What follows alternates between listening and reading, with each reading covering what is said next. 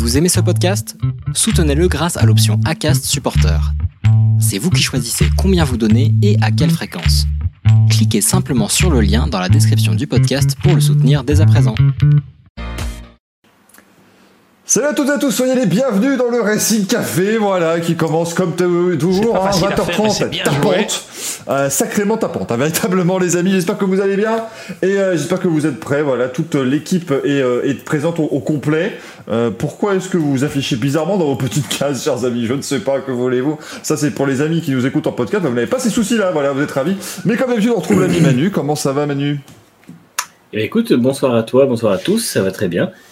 Pas mal de choses à, à dire, même si euh, on va parler de choses qui sont pas forcément euh, du goût de tout le monde, parce que je sais que l'extrémie n'a pas forcément, euh, on va dire, fait la l'unanimité, mais ça peut être, ça peut être sympa quand même de faire un Quelqu'un a compris les règles Mais c'est très Bah, on, va, on va y simple revenir, on va y revenir, t'inquiète. C'est très simple. 45 minutes de débrief extrémie, évidemment, les amis. Vous l'attendez avec une impatience incroyable. Euh, chers amis, alors j'espère que vous m'entendez bien, hein, les amis, parce que j'avoue, c'est un nouveau micro, machin. On a... Eh, maintenant, ça devient un stream, mais, mouah, mais alors par contre, si ça marche pas, on n'est pas dans la merde. Euh, très clairement, mais on espère que tout ira bien. Euh, bien sûr. Comment va Greg? Tiens, justement, on parlait, on parlait de problèmes, on a eu quelques-uns en, en antenne, mais tout va bien maintenant. Et oui, j'ai changé aussi de micro et je ne, vous entendais pas, j'entendais personne. C'est extraordinaire, c'est c'est la magie du direct, se préparer 5 minutes avant l'émission. Euh, en parlant d'émission, petit message à ceux qui restent pour le Louis ce soir. C'est un Louis un peu moins déconnant, même carrément pas déconnant, mais qui est plus ouvert pour ceux qui écoutent en podcast. Donc voilà, c'est un truc un peu plus consensuel, un peu plus traditionnel, mais qui, qui est instructif et qui est, un peu- qui est sympathique malgré On, tout. Voilà. on compte quand même sur toi pour dire des conneries, de toute façon. Oui, non, mais ça, ça, je suis une usine à conneries, ça, ça n'a aucun doute. Oh, mais là, excusez-moi, là, euh, on vient quand même de balancer une, une petite bombe instructif, les amis. Le, le Louis Oui, sera instructif. instructif, là, là Oui. franchement. Oui, Je- et je- pas que. J'ai j'ai hâte, j'ai très très hâte, évidemment. Je baisse un tout petit peu le gain du micro, les amis, histoire que on ne- n'expose pas les oreilles de ceux qui nous écoutent en chat. En, en gros, on a, on a le même micro maintenant avec Greg et on a les mêmes soucis. Voilà, tout va bien, faut pas s'inquiéter, c'est tout à fait normal. Euh, on partage tout maintenant, euh, évidemment. Euh, courage, bien sûr. En fait, vous êtes chacun, vous êtes chacun du même côté. Quelle semaine Ouais, c'est ça. En fait, on se partage Axel maintenant. Voilà, il ne le sait pas. mais, euh, on a la carte partagée d'Axel et ça fait plaisir. bien évidemment, comment ça va? Notre ami à deux roues, bien évidemment.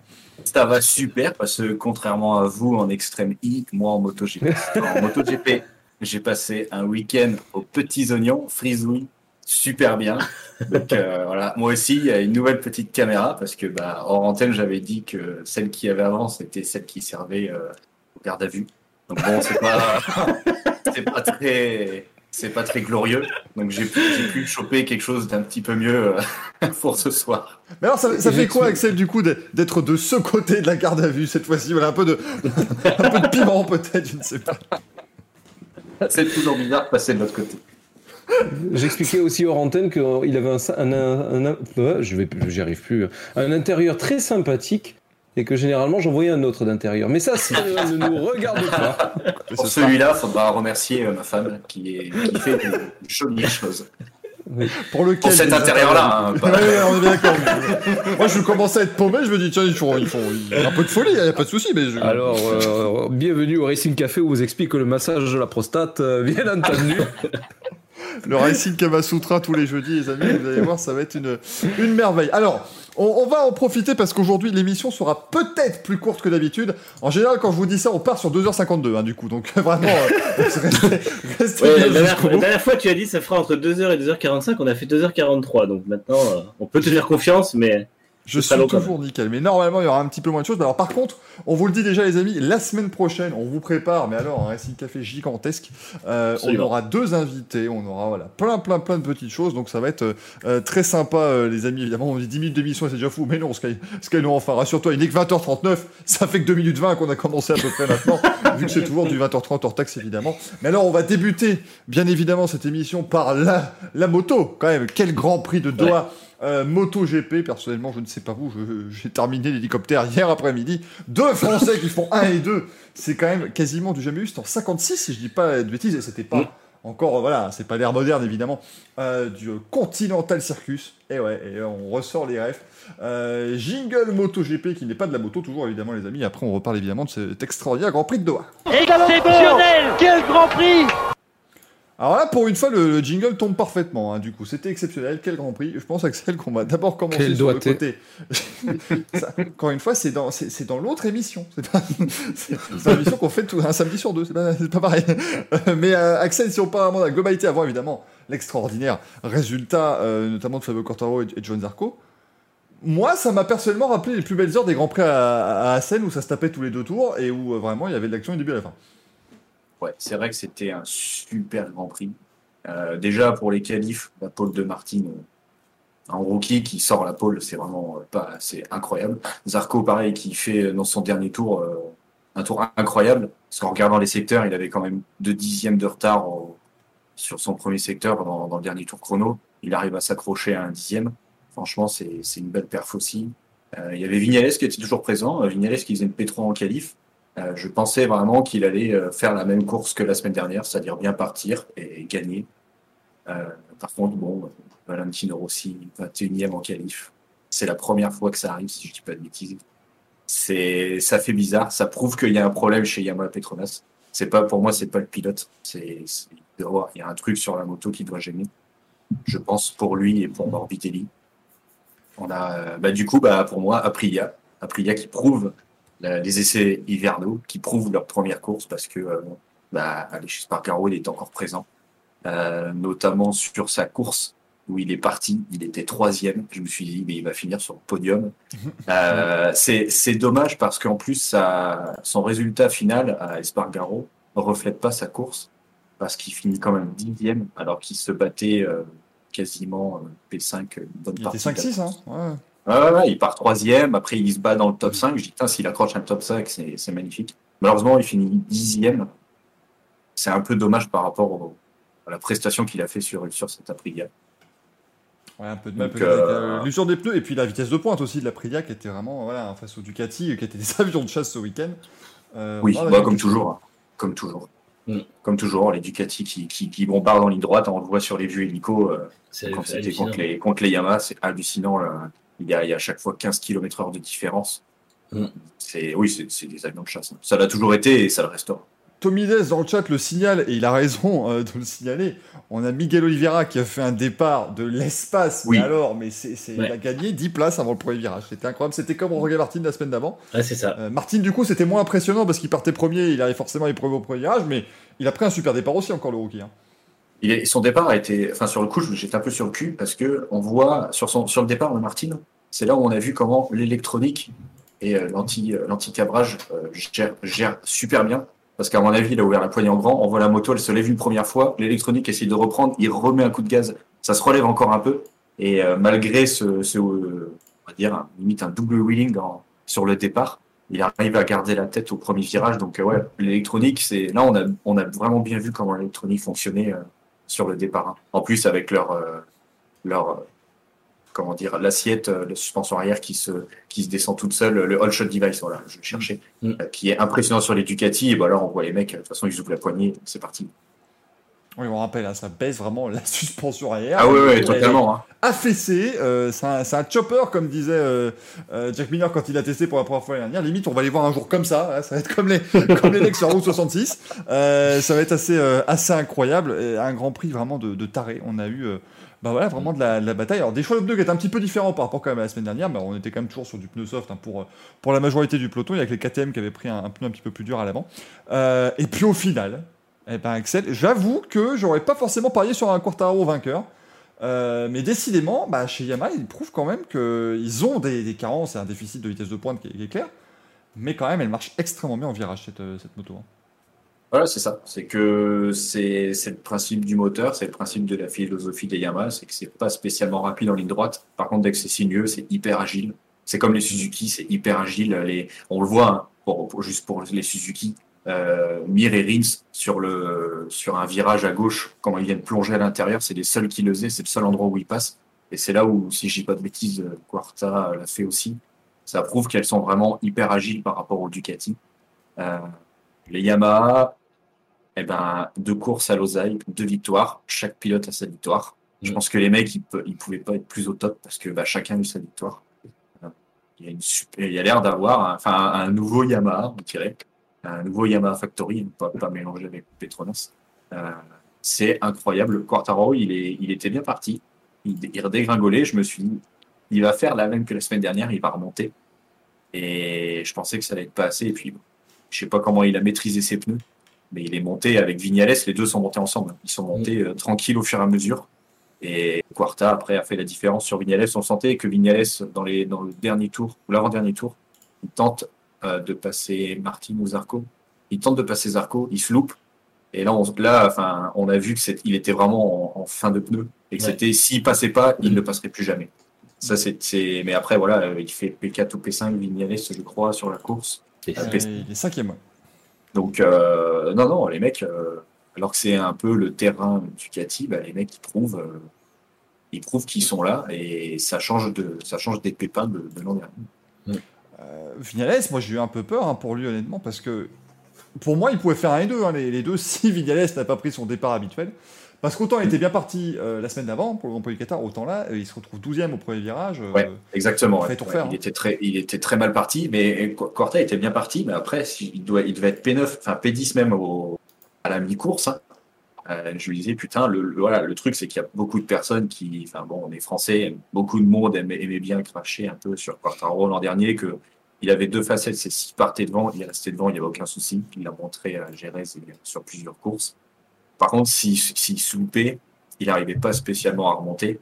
Et là, bah, là, sur cette course, il, il s'est retrouvé P10, il s'est remobilisé, il est remonté, il allait gagner cette course totalement folle et incroyable.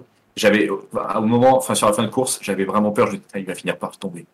Parce que, à mon avis, il était vraiment en limite partout. J'ai pas, j'ai pas regardé les, temps, euh, les temps chrono sur tous les tours de la course.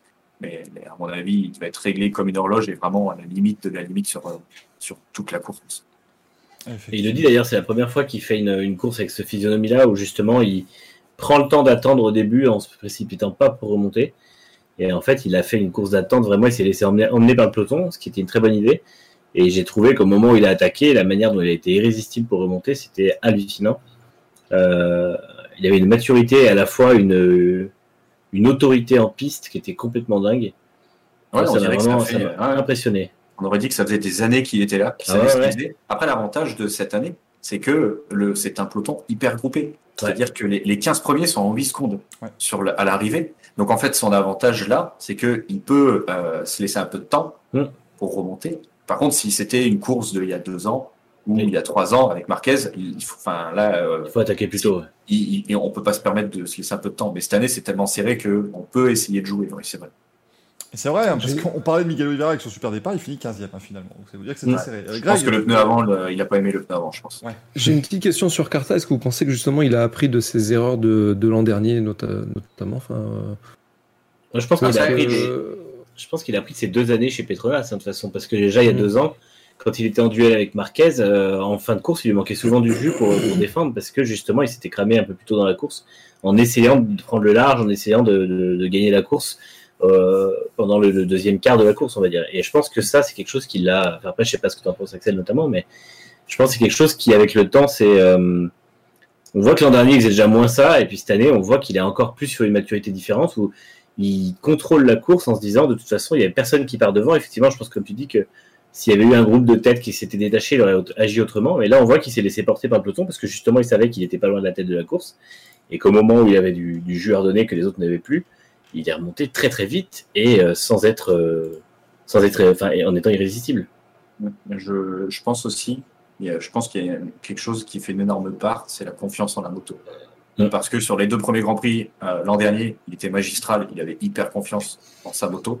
Quand les pépins ont commencé à arriver chez Yamaha avec les problèmes de frein, quand Vignales il saute de, la, de sa moto en Autriche au premier virage, ou quand il y a eu les problèmes de soupape où ils ont dû rebrider les moteurs, ou après il, il avait plus confiance en la moto avec les pneus, il n'arrivait plus à les chauffer. Du coup, il perdait confiance, donc forcément, tu te sens pas bien. Tu essayes de, de, de piloter un peu moins fort pour essayer de pour ne pas tomber. Euh, et dès qu'il essayait de taper dedans, bah, il tombait. Euh, je pense que le, fait qu'il ait retrouvé confiance en la moto, bien sûr, il a pris en maturité. Euh, mais le fait d'avoir repris confiance en moto, ça, ça prouve que c'est un excellent pilote. Tout à fait, tout à fait. Fabio Quartararo qui, euh, bah, se retrouve un deuxième du championnat évidemment pour l'instant. Ex aequo avec son équipier. Ils ont fait un très très bon début de saison hein, avec, euh, avec Maverick Vignales.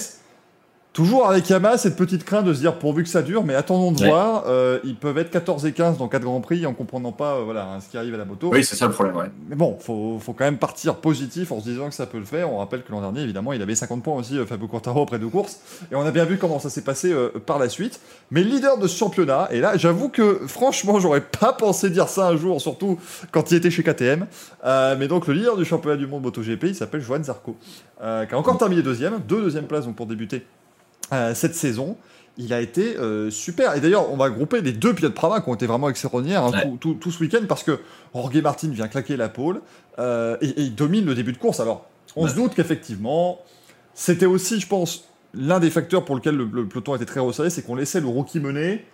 Lui, il savait pas trop évidemment quel rythme imprimer parce qu'il peut pas encore Mm. savoir également euh, à quel point il faut pouvoir attaquer à quel moment. C'est la force des gars comme Marc Marquez qui savent exactement eux quel temps euh, autour il faut faire à chaque tour pour pouvoir euh, gérer ses, ses pneus de, de la meilleure des manières. Mais il a quand même bien géré. Il termine sur le podium. Jorge Martin derrière son équipier Joan Zarco. Pramac qui est en train de nous faire une, une, hein, au niveau euh, au niveau championnat pour l'instant. Axel, c'est c'est vraiment euh, l'équipe satellite qui met très à mal l'équipe officielle. Ouais, L'équipe satellite, elle est incroyable. Après, euh, pour Zarco, je pense que c'est la, la, la meilleure écurie.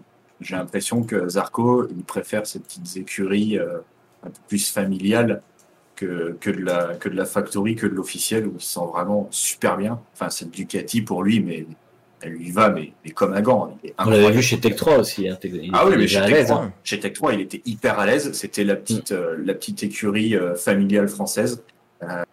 Il est allé chez KTM officiel, ça a été une catastrophe. Bon, après, il n'y a pas que sa faute, hein, parce que la KTM était, n'était pas encore prête. Euh, et c'était pas du tout son type de moto.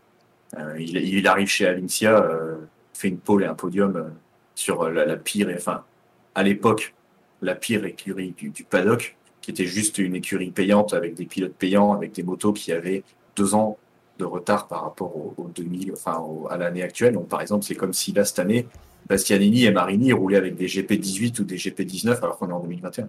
C'était juste pour que des mecs puissent rouler.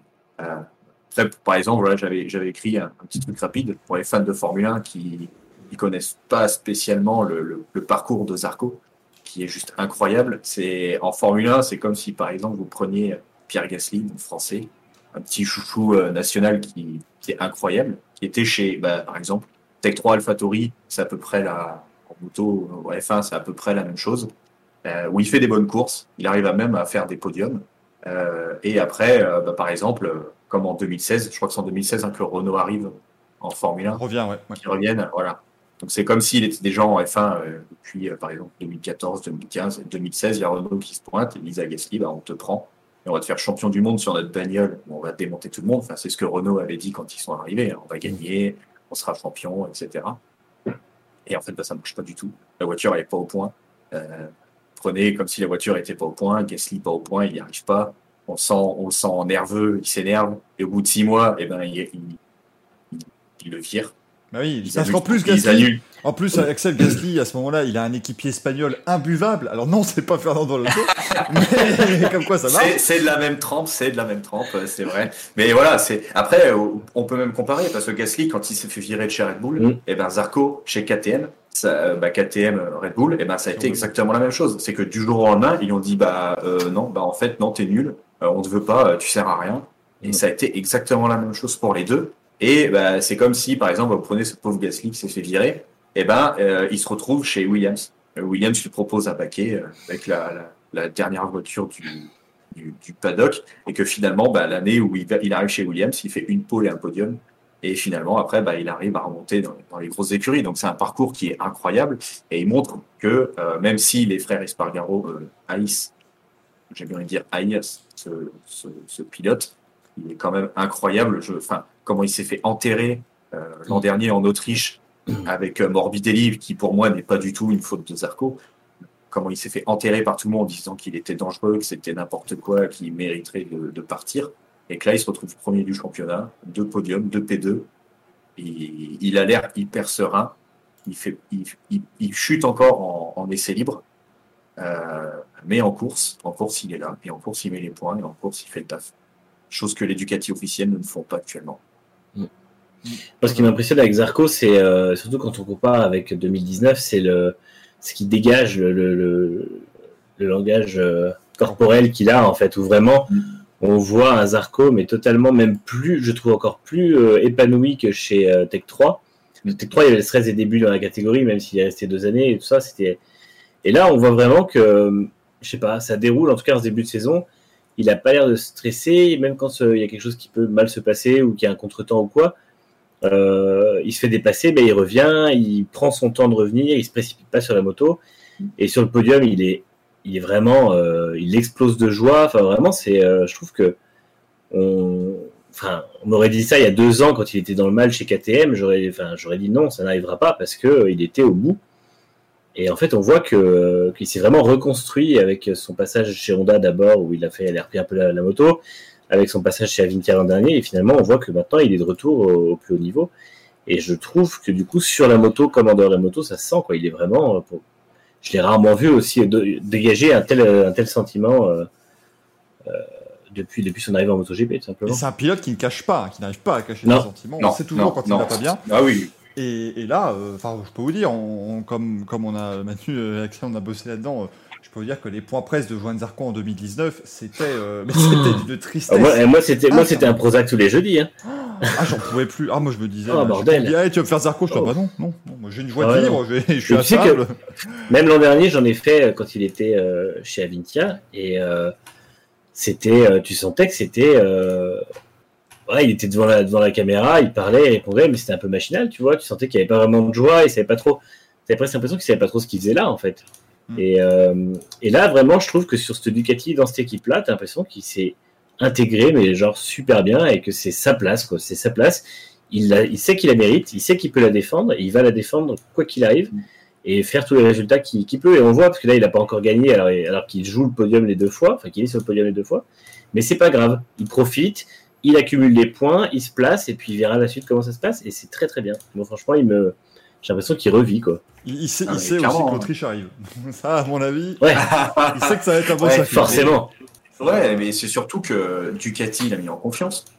Tout, tout, euh, les, toutes les, comment dire, tout ce que Ducati lui a promis, euh, eh ben ils lui ont donné. Quand il, est- quand il est arrivé chez Avincia, ils lui ont dit t'inquiète pas, tu auras des ingénieurs officiels Ducati. C'est On va, vrai. trop, on, va, on va investir dans l'écurie, il y aura plus de moyens. Euh, te fais pas de soucis. Il, il, il a, il, a, il leur a fait confiance, ça a marché l'an dernier. Là, il est chez Pramac. Euh, c'est c'est l'écurie qu'il lui faut, c'est la moto qu'il lui faut. Il a tout pour être heureux. Maintenant, il, il faut juste une victoire.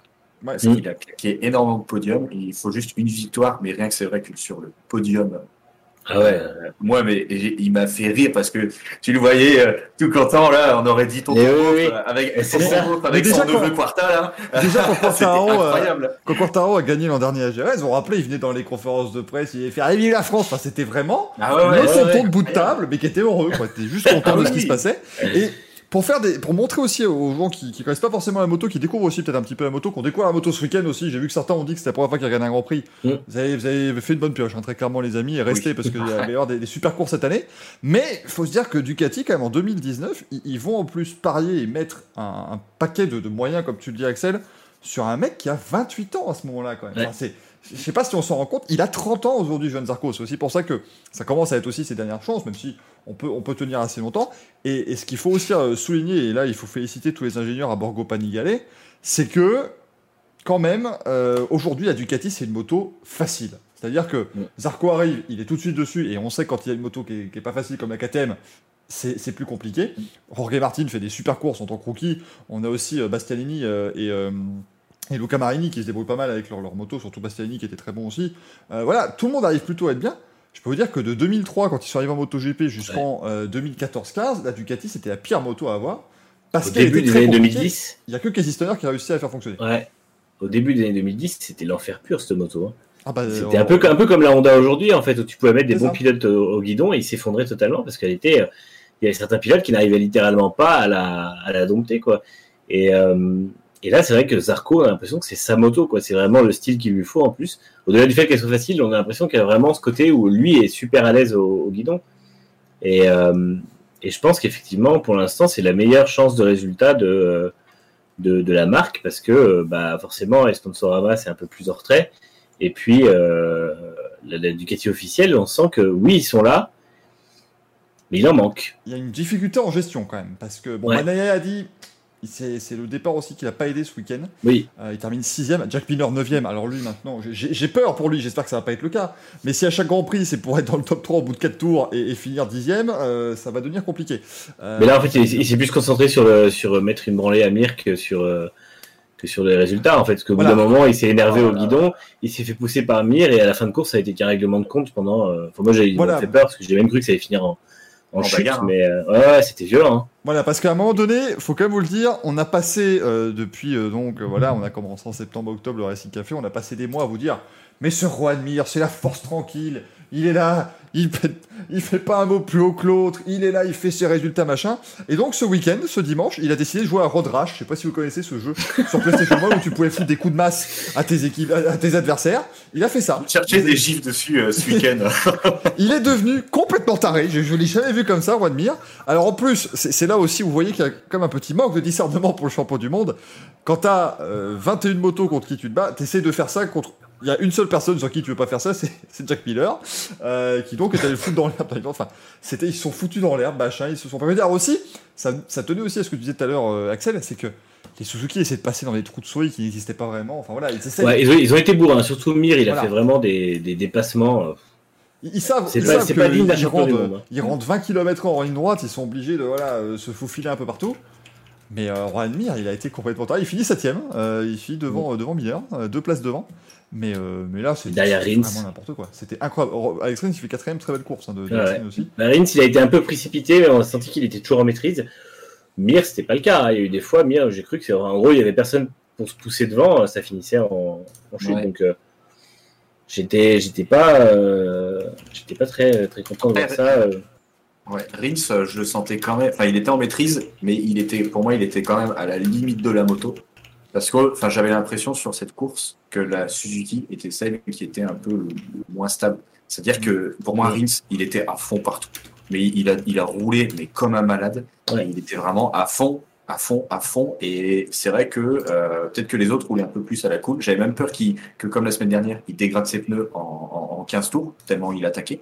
Euh, mais c'est vrai que euh, Rins, euh, cette moto, il la dompte et il y va vraiment, vraiment violent avec. Euh, alors que c'est vrai que Mir a tendance à, avait tendance à rouler beaucoup plus coulé. Mais euh, ouais, j'ai l'impression qu'il y a un petit peu d'agacement pour le, pour le champion du monde en titre, euh, qui n'arrive pas à confirmer face aux autres. Après, c'est deux courses à Losail. On verra sur les autres grands prix qui seront peut-être plus à la faveur de, de Suzuki. Mais l'agacement, c'est vrai que le, il, tente aussi, comme d'habitude, on l'a dit, ce trou de souris sur Miller, mais il arrive comme un malade. Il a pas du il arrive trop tard, il n'a pas les freins. Heureusement que Mir tient sa moto, que, que, que Mir arrive à garder euh, cette moto et un peu la, la trajectoire, parce que mais sinon, Mm. ça partait, les deux étaient par terre. Euh, que Mir, enfin Miller a super bien réagi, mais après, dans la ligne droite, les deux rentrent dedans, ils se regardent. C'était, n'importe quoi. mais- mais ça va finir en. C'était quoi C'était Senna Prost à Suzuka, c'est ça? À- oui, mais enfin, au ils ont virage. et, et des cockpits. euh, Ah ouais, mais, mais sur le coup, je me suis dit, mais les deux, dans le premier virage, ils vont se rentrer dedans juste pour tomber. et, et, et finir à la bagarre comme il y a eu en Moto 3 où ils se sont battus au premier virage. Mais ça, pour moi, c'était, on partait sur la même chose. Mais moi, je me dis, mais, mais heureusement qu'il n'y a pas. euh, comment il s'appelle que Romano Fenati était pas là, parce que Oh là là. ça aurait Ah, coupé. il aurait- il- Il aurait freiné. Euh, On rappelle, hein, pour ceux qui ne connaissent pas, Ouais. Romano Fenati, c'est quelqu'un de très sain d'esprit qui s'est dit euh, Ah, tiens, il m'a poussé. Eh ben, vous savez quoi, en pleine ligne droite, je vais freiner sur son guidon. faut, faut, le sur avant. C'était. Je, je comprends pas que ce mec ait pu retrouver un guidon derrière. Mais, bon. Bah, Ouais, quand même, il a trouvé un Moto 3, mais il roule. là. Ouais. mais il est là, ouais. le mec, quand même, il... enfin, pour tentative de meurtre, on lui offre un guidon Moto 3. c'est- c'est pas mal visu, moi, je trouve. hein. Ah, c'est chaud, hein. bon, hein. Ouais, après, c'est Max, Max Biaggi qui l'a repris. Donc bon, Oui, oui, c'était pas le dernier, Max Biaggi non plus, effectivement. C'était pas le plus tendre. C'était pas le plus tendre, tout à fait. Euh, on nous parlait de Valentino Rossi dans le chat. Oui, bah écoutez, il est toujours là à l'âge de 74 ans, mais Alors. il, a, il, a, il a 4 points pour l'instant. euh, On nous a dit dans le chat qu'il se fait cryogéniser, cryogéniser tous les hivers, mais euh, plus sérieusement, je, j'ai un peu peur que ce soit l'année de trop. Mais vraiment. C'est ça, ça devient. bah après, Parce il que faut dire que pour l'instant, il a autant de points que son équipier Morbidelli, donc ça prouve que Ouais. chez Petro. mais ils n'ont pas la même moto non plus. Et non, ils n'ont pas la Normalement, moto, ils. Ils ont pas les mêmes. Lui euh, aussi a exactement la même moto que les Factory, on est d'accord. Mais le Voilà. truc, c'est que euh, voilà, c'est comme je- ce que je disais en début d'émission, c'est pas un problème de pilote pour moi, c'est un problème de moto. C'est comme l'an dernier, on l'avait déjà dit la semaine dernière, c'est qu'Yamaha, enfin, Quarta et Vignales sont à peu près les, les mêmes réglages. Rossi a complètement quelque chose de différent, et ben eux, ils se focalisent sur Quarta et Vignales. Rossi, on verra plus tard, on s'en fout. en gros, c'est on s'en fout.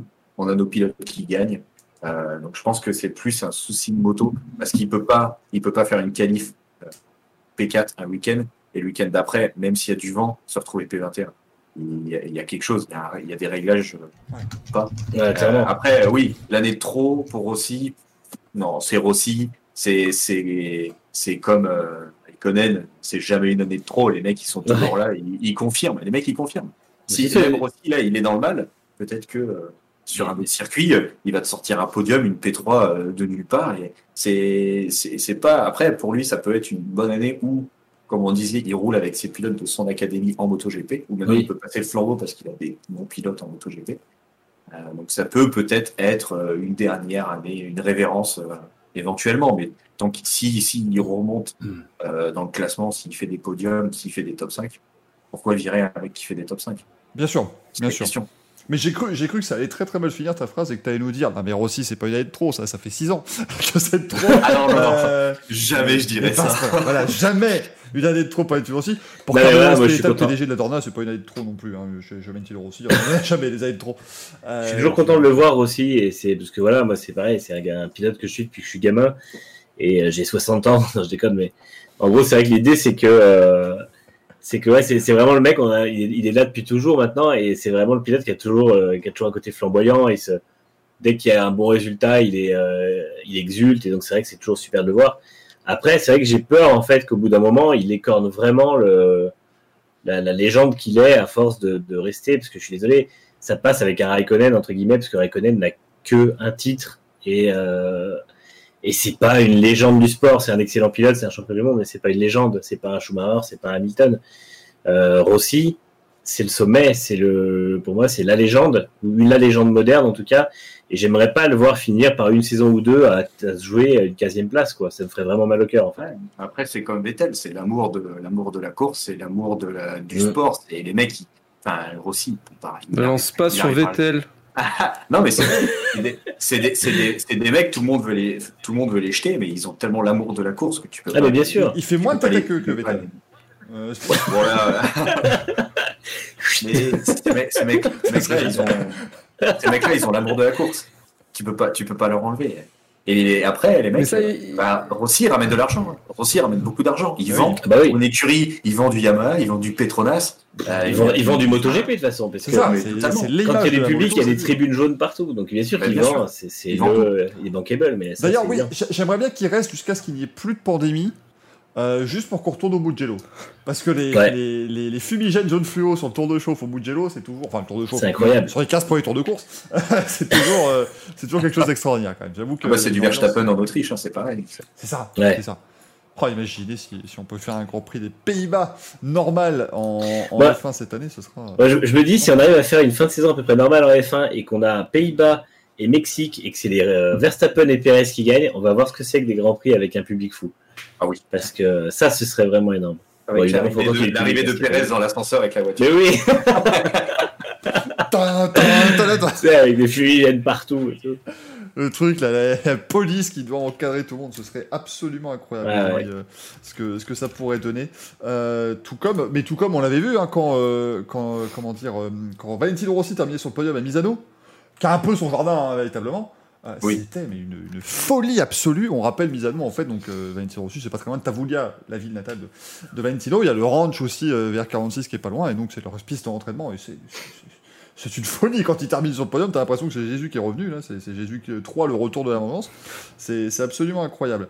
Euh, mais en tout cas, pour l'instant, les amis, c'est Joan Zarco, le Français, qui mène le championnat, 40 points pour l'instant. Euh, Fabio Quartaro est donc deuxième ex avec son équipier euh, Maverick Vignales. Ils ont fait euh, les mêmes résultats, donc on dit véritablement ex pour le coup. Pecco Bagnaia est quand même quatrième, hein, donc chez Ducati, c'est plutôt pas mal, bien évidemment. On a deux motos dans le top 5. Alex Rins, Juan Mir qui sont 5 et 6. Jorge Martin 7ème du championnat pour le rookie. Allez chez Spargaro 8ème, on vous dit, la Fonctionne bien cette année, en tout cas la sienne. Du côté de Savadori, c'est un poil plus compliqué si on est tout à fait honnête. Euh, mais on, on s'attendait un petit peu. Euh, J'ai une question. Oui, euh, vas-y Manu. Il est où Paul Espargaro? Alors, Paul Espargaro, il est dixième du championnat. Euh, nul. ton cul Nul. Euh, je, veux dire, je veux dire, il est où Genre, est-ce qu'il court avec les autres ou est-ce que. euh, Ouais, il s'est. Alors, Espargaro, il a fait. C'est vrai que je voulais après rebondir encore sur KTM et Honda. Espargaro a fait une course très bizarre. Euh, parce que, bah, déjà, il se qualifie euh, très mal, par 15e. Euh, il remonte. Parce que bon, c'est vrai que l'avantage, c'était tellement compact qu'on voyait le, un peu le, le- le fond du, du paquet. euh, il y avait un petit espace entre le, le 10e et le 11e. Euh, et bah, on voyait une Repsol remonter au fur et à mesure. hmm. Et en fin de course, il loupe son premier virage, il était dixième. Je me dis, bah tiens, il va remonter, il va peut-être faire huitième, septième, ça peut être pas mal pour lui, pour la confiance, pour le HRC, pour Repsol. Et il loupe complètement son premier virage. Il part super large, on le voit enfin, sur, les, sur la télé, on le voyait vraiment en bas de l'écran partir. Et là, il fait super large. C'était terminé, c'était fini. Et enfin, il y a, il y a un gros problème, il y a un gros problème avec cette Honda. C'est pire que, pour moi, je l'ai dit la semaine dernière, mais c'est pire que l'an dernier. Largement. Soit compliqué. ils, soit ils sont pas. euh, c'est c'est comme KTM. C'est pour moi il y a deux possibilités. Soit ils sont au même niveau que l'an dernier et, et, et Yamaha, Ducati et Suzuki ont progressé. Soit euh, bah, avec les nouvelles specs aéro qu'ils ont pu ramener euh, à Lausanne, et ben ils ont complètement régressé et ça fonctionne pas. Parce que Marquez de course de chute, c'est pas normal. Euh, Ah. Nakagami, Nakagami qui était devant l'an dernier, là, il fait rien du tout. Moi, c'est surtout lui qui m'inquiète parce que Marquez, il était déjà pas en forme, mais Nakagami, il arrivait à faire. Ouais, mais il a quand même le- fait un podium, Marquez. Oui, en fin de saison. Ouais, bah ouais. Mais là, Marquez Mais Nakagami, après- c'est nulle part. hein. Non, non, et Nakagami, c'est pas normal, il doit pas être là. Le seul, le seul qui sauve les meubles, c'est Stéphane Bradel. C'est le seul qui sauve les meubles chez Quand Honda. t'as Stéphane Bradel qui gère ton équipe, ça devient compliqué quand même. hein. Et c'est là où tu vois que le mec, euh, bah, il s'accroche. Hein. Mais je pense, je pense que lui, que- il C'est beau, tu dis, bénéficie d'avoir beaucoup, beaucoup de bandes sur la moto, du coup, il arrive à Ah oui, non, mais faut. ouais, mais En fait- Nakagami, ça fait quand même un moment qu'il est là aussi. C'est vrai. Et- Les, les amis, Mais pour ouais, répondre non, à la question où est Paul Espargaro, je pense qu'on a la magnifique réponse de Jules qui est totalement validée.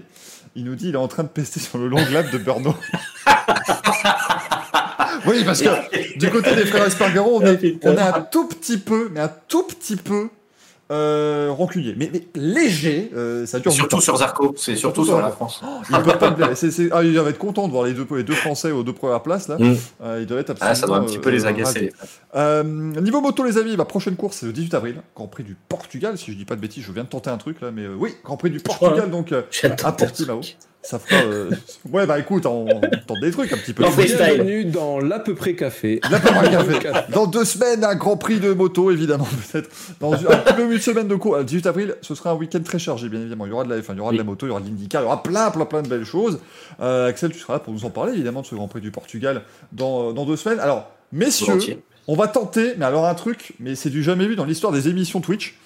Euh, Aïe, aïe, aïe. alors, on l'a déjà fait une fois avec euh, les amis LFB et Max Pilote, le, le changement, hein, le remplacement Aïe, en pleine aïe, aïe. émission.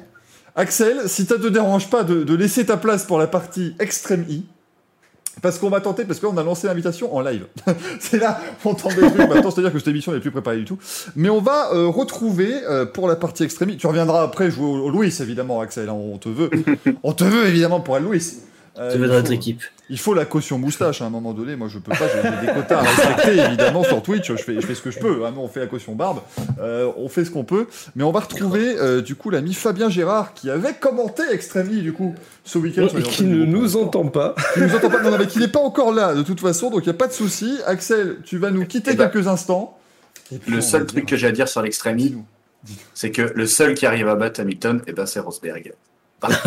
Oh là là. Le sel. Le sel. Là, en là, c'est 2016. Là, c'est le seul truc que j'ai à, à- à constater, c'est ça. C'est T'as juste à partir en d'abord maintenant et c'est Voilà. Rosberg out. De l'ami Aquel. On te retrouve tout à l'heure, Axel. À tout à l'heure. À tout à l'heure. Tac. euh, Donc on va, oh, on tente. hein, voilà, c'est parti. Donc, on vous voyez en double, c'est génial. Hey, comment vas-tu? Ah, Super, ça va et toi? Ouais, je deviens un petit peu schizophrène sur les, Oh là sur les là, bords. Ils sont combien là-haut? Ah bah 19, hein, toujours. Là-haut, à côté pour toi, du coup. Parce Oui, qu'il est à à côté. En haut, à côté, on ne sait plus. On va attendre Est-ce que ça l'ami, euh, fonctionne? Alors ça devrait aller. On va attendre. Voilà, attention, Ah. la connexion est en train de se faire. Si c'est pas merveilleux, le Aïe, voici. aïe, aïe, c'est beau. C'est est- Regardez ça. Salut Bonsoir tout le monde. Est-ce que vous m'entendez? Première question. On Oui. t'entend. On t'entend, Fab. Tout va bien. Bon, bah, On t'entend pas, continue à parler. C'était. gars, allez-y, allez-y, faites-vous plaisir. Non, profitez-en. Je suis un rookie sur Twitch. J'en ai fait un petit peu euh, pendant le dernier confinement, mais sinon, je, je découvre formidable outil de travail, je dois le reconnaître. Bravo pour tout ce que vous faites, en tout cas. Mais merci beaucoup, Fab. Mais, mais, effectivement, bah, c'était aussi rapide qu'un changement de pilote en extrémie. Voilà, si c'est pas euh, merveilleux. Euh, Cette affaire, oui, hein, c'est le, championnat du monde de la transition ici, hein, faut pas s'inquiéter. Euh, Ah oui. évidemment. T'inquiète pas, je, je, je suis, je suis bien entraîné sur ce domaine, t'inquiète pas. Je vous lance le petit, on vous lance le petit jingle extrémie, les amis. On va en parler évidemment. On va parler un petit peu de sable, on va parler Hamilton, on va parler Rosberg, évidemment. Il manque une roue incroyable Et oui, on utilise toujours le il manque une roue incroyable de Pierre Van Vliet, ça marche toujours très bien évidemment au niveau jingle. Euh, Est-ce donc que ce le Master arrive après euh, table de transition Ce week-end, c'était donc eh bien, du côté de l'Arabie Saoudite qu'a été lancé le championnat Extremi. hein. on vous rappelle ce fameux championnat de SUV électrique qui a un petit peu vocation à vouloir sauver le monde, bien évidemment. Mais alors, on s'était fait la réflexion, euh, Fabien, tu seras peut-être d'accord avec toi, avec Manu, mais on doit dire que ça a été très bien apporté dans les, différents, euh, dans les différentes diffusions. On n'en a pas fait 3 tonnes, parce que c'était ce qui était un petit peu. euh, voilà, on pouvait un petit peu s'en inquiéter. Ça a été dit, voilà, le, le- purpose, comme ils disent en anglais, a été vraiment exprimé, mais ça n'a pas non plus fait les trois quarts de, la diffusion, donc c'était c'était plutôt pas mal. Ah, ils ont quand même fait pas mal la promotion euh, de, l'idée euh, d'Alejandro Agag. Hein. Ça, c'est clair que euh, ils ont bien rabâché que la planète était menacée, que c'était l'intention de, venir euh, faire quelque chose, peut-être pas révolutionner euh, euh, la planète, mais en tout cas, leur intention était. Et je trouve que, comme tu l'as dit, Michael, c'est bien amené dans le sens où ils vont rien changer, mais ils vont mettre en lumière des endroits de la planète qui, souffrent et, ce sont des sanctuaires. Et euh, honnêtement, pourquoi ne pas utiliser le sport et le divertissement pour, mettre ces choses en valeur? Donc, en tant que tel, euh, pour tous les haters euh, qui osent dire ouais mais ils viennent, ils défoncent tout, mais mec, ils ont roulé deux jours au milieu du désert dans trois jours. Il y avoir une tempête de sable et il n'y aura plus une trace de ce qui s'est passé. L'endroit où ils ont roulé, c'était une spéciale du Dakar euh, au mois de janvier. Est-ce qu'il y avait la moindre trace du passage de 200, de 70 voitures, euh, 110 camions et, et 200 motards? Non, il n'y avait plus rien. Donc arrêtez de casser les burnes avec euh, vos, vos, vos discours de haters et soyez, alors, comment dirais-je, appréciez le fait qu'il y a des gens qui ont encore des idées pour amener des nouvelles disciplines de sport automobile. Moi, ce que j'ai trouvé très bien, je me permets juste, euh, Greg, ce que j'ai trouvé très bien, c'est que les, toutes les interventions à ce sujet, c'était des scientifiques qui les ont faites. C'était pas euh, des personnalités ou c'était pas des gens qui ne savent pas de quoi ils parlent. Pour le coup, quand il a fallu parler planète, il a fallu parler environnement, il a fallu parler, parler préservation, on a, fait parler des gens qui on a fait parler des gens qui s'y connaissent. Et je trouve que ça, ça fait la différence parce que, un, ça fait pas, on n'a pas l'impression que c'est Alejandro Agag qui veut, euh, alors pour le coup, je, dis beaucoup de mal d'Alejandro Agag, mais on n'a pas On l'impression. peut, on peut. Non, mais j'ai beaucoup de mal à dire de lui, mais je trouve que là, pour le coup, il a été assez en retrait ce week-end. Il n'a pas fanfaronné sur son idée. Et en fait, il a laissé les gens qui savent ce qu'ils disent de parler. Et j'ai Alors, trouvé ça. alors, il, il a pas fan- alors, il a pas fanfaronné avant et pendant. Oui, il quand évidemment même qu'il dit- fanfaronne après. Que la finale, c'était du Motorsport Gold. Voilà, c'était le truc le plus incroyable. Ouais. Bon, voilà, c'est du Alejandro Agag. Il fallait, il Euh, fallait bien une déclaration comme ça. Greg, qu'est-ce que t'en as pensé, toi, de ce, ce, ce- de cette sympathique extrême Alors, moi, je, je- je rebondis justement sur ce que vous dites. Euh, moi, ce que j'ai critiqué et ce que je continue à critiquer, c'est la communication d'Agag en tant que telle. Euh, je trouve que la, le fond, on va dire, de sensibilisation est très bon. Je trouve que moi, l'action de ce que j'en ai vu, euh, franchement, euh, ça, ça avait l'air bien marrant. Euh, on peut pas, on peut pas taper là-dessus. Les voitures sont enfin, elles, font le job. Euh, les, les écuries, c'est sympa. On va dire qu'en plus de ça, le côté média est assez bien amené. Mais oui, c'est vraiment le, le truc en amont d'Alexandre Agag. En, en- en- par la suite, en, ce qu'il dit, ouais, c'est génial, etc. T'en veux un peu. euh, c'est ça qui est le plus chiant dans l'histoire. C'est ce côté démago qui, qui l'apporte. Mais ap- après, en soi, euh, comme tu l'as- je pense que tu l'as très bien résumé. euh, c'est que ouais, ben, ça fait comme le, le Dakar. Ils sont passés. Dans deux semaines, on n'en parle plus euh, localement. Et en plus de ça, c'est à la base, on avait ironisé en disant que c'était des chargeurs, on va dire, aux, aux énergies fossiles. Mais là, c'est des chargeurs à hydrogène, etc. Mhm. Euh, ils ont nettoyé des plages localement. Bon, ça, c'est la Mhm. belle image, etc. Mais je pense Ouais. que s'ils ont bien fait le job, on, on verra rien euh, Ça aide suite à leur passage. Donc bon. Ouais. Non, non, c'est pour moi, c'est Oui, euh, ça aide toujours. C'est. Euh, un truc tout bête, hein. En- tous les deux on est, on est végétariens, euh, cher Mm. ami Manu. Euh, Absolument. euh, je suis pas en train de le clamer ça et là, et parce que pour moi c'est un effort que je fais personnellement. Pareil. Je me dis que ma petite pierre à l'édifice fait en sorte que après euh, ce week-end, c'est moi qui cuisinais deux côtes de bœuf pour euh, pour des amis. Euh, je, je fais pas de Mmh. démagogie à ce niveau-là. Si les mecs ont envie de bouffer de la viande, je leur fais pas des leçons. C'était un délice. Donc, euh, donc voilà, moi c'est c'est surtout ça que je, je critiquais euh, par, par rapport à l'extrême I. Mais je pense que c'est une, une discipline qui est, qui est louable pour le moment, sportivement parlant. Enfin, Mm. j'ai trouvé sympathique. Alors, je vous cache pas que en termes de commentaires, euh, on a dû meubler quand même, parce que c'est vrai que pour une première édition, c'est la première course d'un nouveau sport, euh, ça manque un peu de voiture. Euh, Ouais. Que euh, du coup, forcément, le shoot-out avec deux caisses, bon, à la fin il y en a plus, mais euh, le, le crazy race, ouais, c'est pas si crazy que ça. parce Mais que oui, ça, c'est- à partir du moment où t'étais- oui. à partir du moment où tu étais devant, c'est fini. T'étais devant et les autres, ils étaient dans ta poussière. Et bon, mais après, voilà. Euh, je veux dire, la, la première course de F1, euh, lorsqu'elle a existé, euh, c'était, ça devait certainement être plan d'être parfait et on mourait. Là, euh, bon, ok, euh, il y a des choses à améliorer, mais on va voir. Parce que, par exemple, lorsqu'ils vont aller euh, sur la glace, par exemple, euh, il y aura moins, peut-être moins le problème de la visibilité, ou euh, quand ils vont aller au Groenland, où ils iront en terre de feu euh, au, mois, au mois de décembre. Je suis curieux de savoir ce qu'ils vont nous faire à- à- sur la plage du lac Rose à, à Dakar et aussi pareil en. Celle qui m'intrigue le plus, je ne le cache pas, c'est l'Amazonie. Ouais, mais, mais, mais en dehors de ça, comme, tu, l'as dit, euh, Greg, les, caisses sont magnifiques. Euh, les courses, moi, sincèrement, j'ai rien à redire aux courses. Euh, le, truc est bien réglé, c'est dans, le sens où faire faire un tour, passer par un changement de pilote, tout est visuel, c'est facile, ça s'enchaîne bien, c'est facile à comprendre une fois qu'on a passé tous les systèmes de qualif et ce genre de choses. Mais, mais toutes les phases finales sont simples et faciles à voir. Il n'y a rien de très compliqué par rapport à ça. Il faut qu'ils simplifient un peu toute la branlette qu'il y a autour euh, de euh, phase de qualification. Tu marques 4 points et demi Ouais. en enlevant le. Il faut simplifier. Mais, ça. mais, C'est mais le cul de chouette. voilà, c'est ça. il faut, il faut toucher un peu le rail pour rester au milieu de la piste. Si, si, si, je, Mm. si vous, si je peux vous faire cette image-là. quoi. Non, mais c'est vrai que nous, on va, on va essayer de vous expliquer le, le déroulé du week-end, et, et puis ça ne s'est pas du tout déroulé comme vous l'a expliqué, donc déjà ça prouve que voilà, il fallait mieux lire peut-être le, le règlement de base. Il y a aussi eu des choses où là, il y a, dû y avoir des courses de qualif, mais finalement, on a fait plutôt des temps de qualif, parce qu'effectivement, avec, le, avec le, la visibilité n'était pas top, justement, avec tout le, tout le sable. Euh, donc, c'est voilà, ça, ça a tâtonné, mais c'est vrai que ça a été plutôt très bien euh, réalisé. J'avoue que peut-être que voilà, deux heures de programme en entier avec la rediff des courses de qualif, des temps, tout ça, c'était peut-être un peu long. Mm. Mais il fallait aussi ça pour euh, bah, apprendre à tout le monde les, les rouages un peu de, un, peu de, de ça. Et c'est vrai qu'une fois que le premier virage était passé, la course était plutôt jouée, donc ça devenait. euh, voilà, c'est sûr qu'après c'était 11 minutes où c'était très joli d'ailleurs à regarder, il y avait des, des belles images.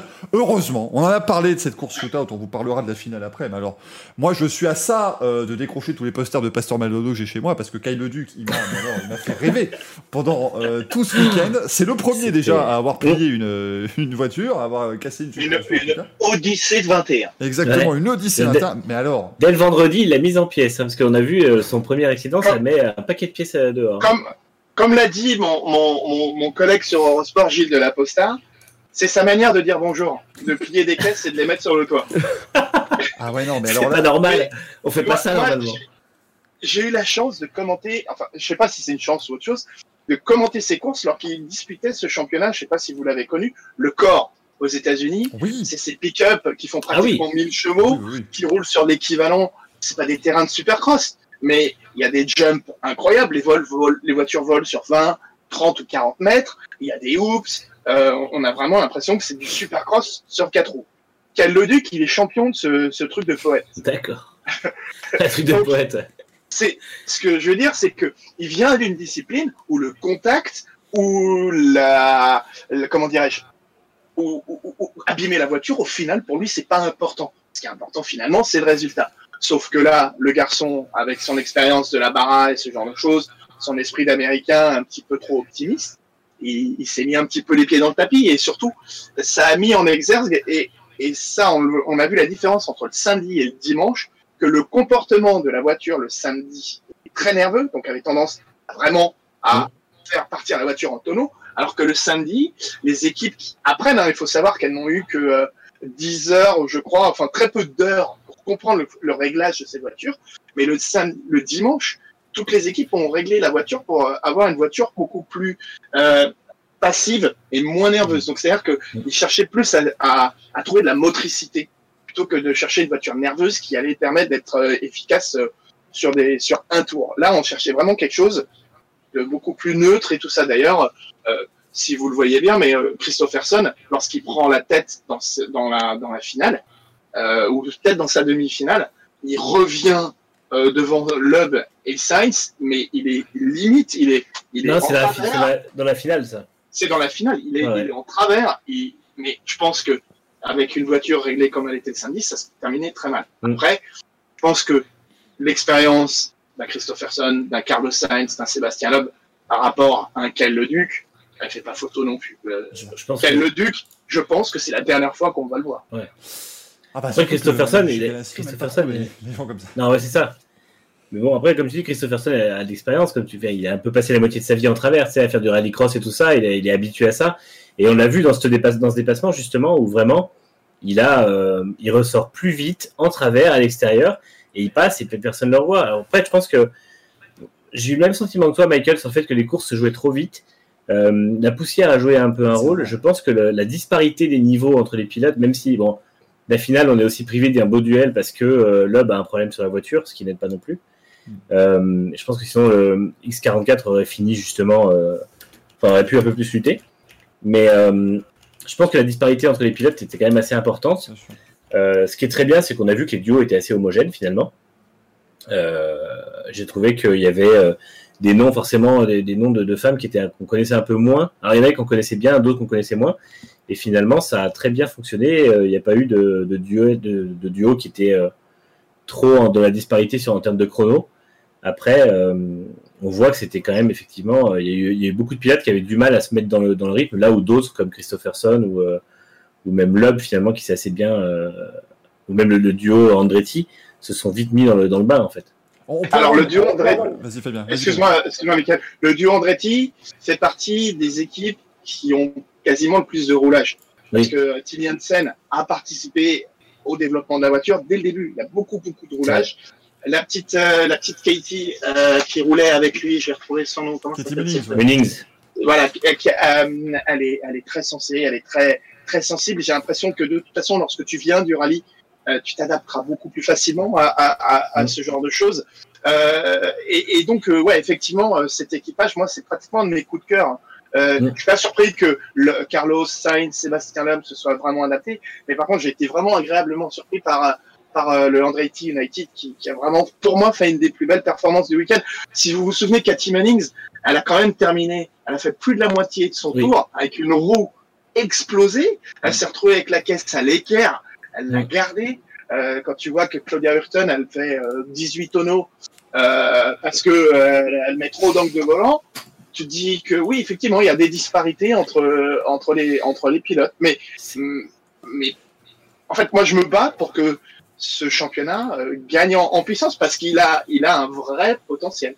Mm. Ah, Avec les disparités, ce qui est peut-être aussi un peu dommage sur le, le fonctionnement et le format du week-end, c'est qu'en fait, les meilleurs s'affrontent en demi-finale. C'est peut-être ça qui est un petit peu dommage, c'est qu'on met les trois meilleurs Oui. du coup des qualifs en demi-finale. Donc finalement, c'est peut-être la meilleure course. Et ensuite, bah, on a le vainqueur de la Crazy Race. Ça, comme, comme on dit dans le chat, c'est un nom à la Mario Kart. hein. Ça, c'est on, est, on est en plein dedans. Voilà, la course n'a rien de différent des autres, mais euh, c'est formidable. Ah, c'est Et ça. on nous le signale, effectivement, moi été très peiné d'apprendre qu'il n'y a pas, euh, mais en tout cas il n'y en avait pas sur ce circuit-là, mais il n'y a pas le bonus euh, qui était prévu. On rappelle qu'à la base on devait avoir un boost pour le pilote qui faisait le plus long saut. euh, sur les, les manches Ah et du coup Mm. bah euh, voilà moi ça m'a ça m'a ça m'a Bah. totalement tué mon week-end Je pense que c'est Carlos c'est Carlos Sainz qui l'aurait gagné. Hein. il est il est il est incroyable. Carlos Sainz, c'est franchement. euh, en fait, au, au début du week-end, euh, j'écoutais le, mes collègues anglais qui, qui commentaient et qui disaient s'il y a une faiblesse que aura Carlos Sainz, euh, c'est euh, la course en peloton. Mais je pense qu'ils n'ont pas vu le Carlos Sainz dans le désert euh, sur le Dakar, où, si vous vous en souvenez, il l'a fait deux fois. Moi, je m'en souviens de, sur deux occasions. La première, c'est ce qu'il était pour Volkswagen. Il roulait pour Volkswagen sur le Dakar et ils se sont mis des boîtes avec Nasser Al-Attiyah à l'arrivée d'une spéciale. je crois que c'était au Pérou ou quelque chose comme ça. C'est à la- l'arrivée de cette spéciale. C'est une, immen- une immense dune euh, qui fait euh, face au- à l'océan Pacifique. Et l'image, recherchez-la sur YouTube. Vous mettez euh, euh, Sainz versus Alatia Dakar et vous trouverez les deux. Et donc les deux, là, ils sont là à faire des sauts de cabri avec leur euh, leur 4x4 qui passe qui, qui pèse pratiquement 2 tonnes. Ils sont limite à se mettre des boîtes. Euh, ils se suivent, ils sont au milieu des spectateurs et ce genre de choses. Et je peux vous dire que Carlos Sainz, il était dans dans, dans l'aspi, si on peut dire, de Nasser Al-Attiyah. Il va, il va, il va prendre une autre voie parallèle et il va, et il se croque, euh, il se croque Nasser. Voilà, bravo, Euh, exactement. Oh oui. Oh oui. Quelle réactivité. Donc ça, ça c'est l'épisode Oh là joli, là. Michel Intégration, euh, intégrateur de père en fils Joli. depuis 1912. joli, joli. Alors ça, c'est la première version. Et ils l'ont fait il y a 2-3 ans. Je crois que Nasser était déjà sur le pick-up Toyota et Carlos était dans la Mini. Mais regardez ces images. Et après, on va pas. C'est c'est précurseur de, de l'extrême, ça. C'est vrai. Alors ça c'est ça c'est nous c'est euh, c'est Manu et Fab en train de jouer à Forza Horizon. C'est complètement ça. Non mais Ah, moi, je- ça, virtuellement, je le fais. ouais, ah non mais par contre par pitié montrez pas ça à les rendre à gag. Hein. Non parce qu'ils vont Ah tuer les gens là. Non, mais. Mais, Il mais va dire, par contre, c'est ouais. mar- c'est marrant que vous citiez. Mais il y a pas d'écologie là-dedans. Je l'ai dit au début de mon commentaire, mais pour moi, ce jeu, ils ont piqué des idées aux jeux vidéo. Ah bah oui. Franchement, le- les, les, les passer entre des portes au milieu du désert, dans une grande En fait- étendue comme ça. Mais c'est ça. Moi, dès qu'ils ont, dès qu'ils ont présenté le circuit, c'est tout de suite ce que j'ai pensé. euh, c'est vrai qu'il n'y a, il y a pas de doute, quoi. C'est un tracé dans un. Il n'y a pas vraiment de, de, de route, mais du coup, on pose des portes et puis il faut. euh, c'est les, les épreuves de cross-country dans, For- dans Forza Horizon. en fait, Honnêtement, je pense que niveau com, il faudrait peut-être justement, voilà, peut-être utiliser plus ce côté complètement délire, parce que c'est, voilà, franchement, l'extrémie de base, quand tu vends le truc, c'est extraordinaire. Et, et peut-être le vendre comme un truc vraiment extrême, mais dans le côté euh, fun, un peu, Mm. un peu comme ce que faisait Robbie Gordon avec ses stadiums Supercross, ce genre de truc, voilà, où tu, tu as des images que tu as nulle part ailleurs, plutôt que d'essayer de le, le ramener à un truc ultra sérieux, montrer toujours le côté, mais ça, malheureusement, c'est dû aller rendre gag dans le texte, montrer qu'il est meilleur que les autres, que ce qu'il fait est mieux, et que ça, ça va sauver la planète, ça, ça va faire du bien. Euh, parce qu'il y a aussi, en filigrane d'une certaine manière, il y a des petites piques qui sont apportées bah, du coup au Dakar, parce que bah voilà, euh, Dakar c'est le même concept, mais sauf que bah, ils vont pas du tout sauver la planète, hein, ça malheureusement c'est c'est pas le cas. Euh, Il y a des petits pics aussi qui peuvent être amenés euh, par rapport au rallycross, parce que ça reprend aussi des éléments. Donc voilà, c'est c'est ce côté toujours avoir envie de de, bah, de de pas se faire d'amis dans le milieu, alors que justement tu pourrais élargir le truc en disant bah nous écoutez on a mis un truc totalement délire on se dit voilà on a pris des on a pris des des SUV on s'est dit on va faire des courses complètement dingues un peu partout à la Forza Horizon. Euh, Et maintenant une chanson de prouesse.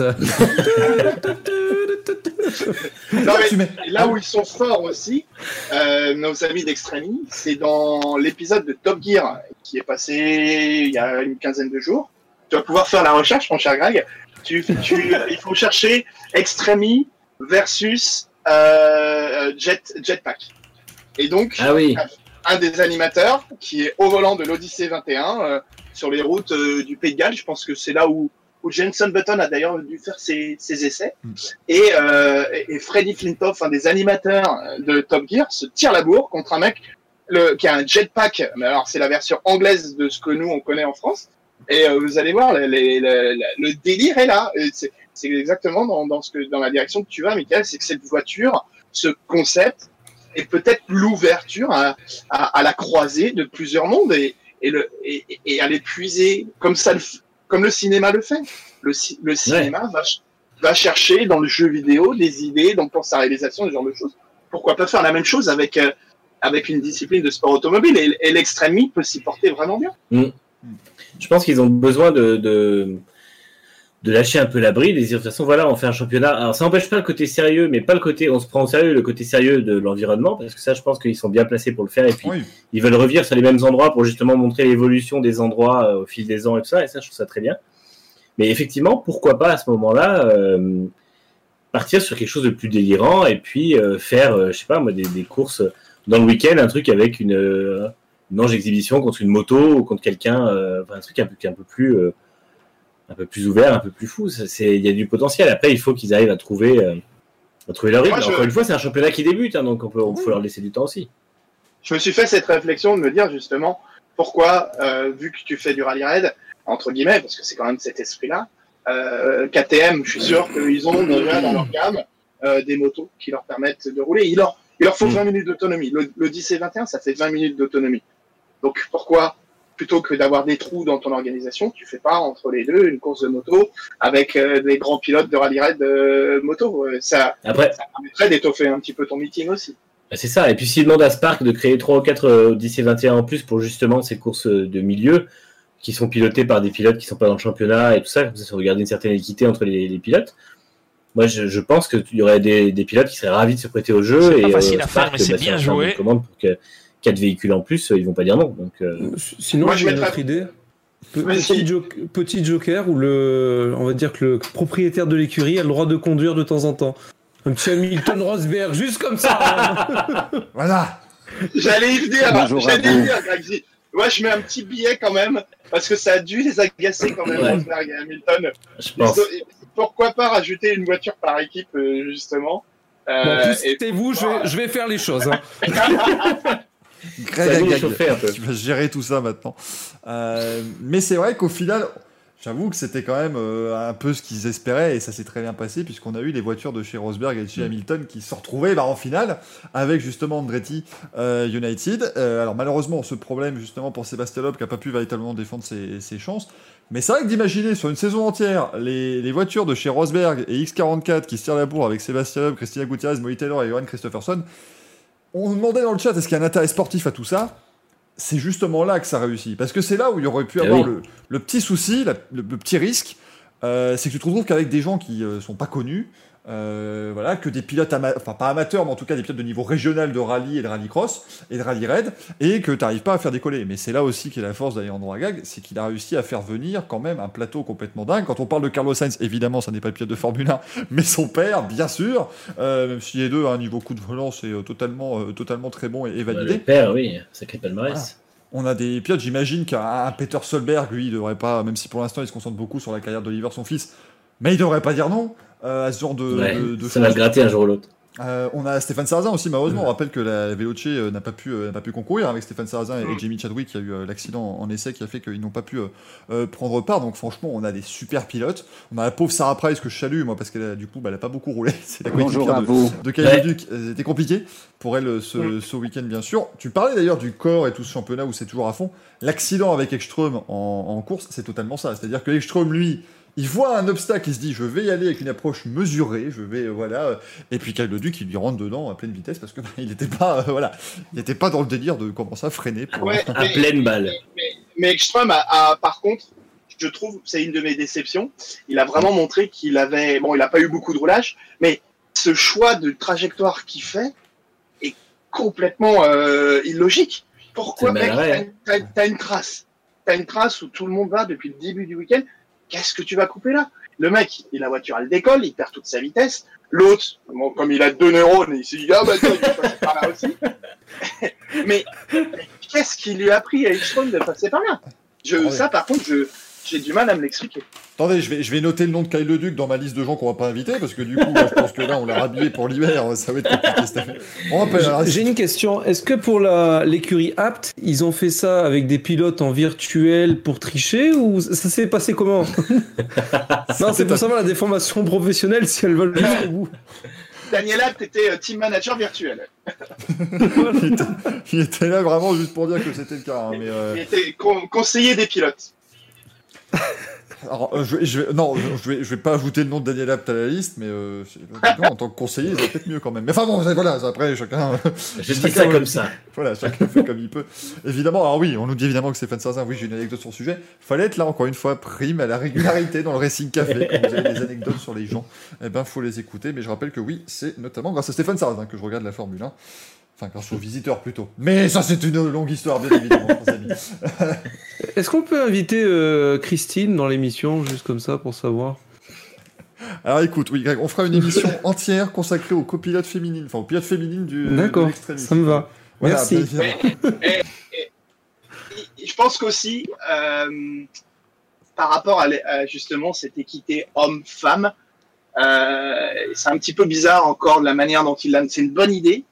Euh, l'équipage, euh, l'équipage, euh, donc et l'équipe, c'est l'équipage qui gagne. Hein, c'est pas un homme ou une femme qui gagne.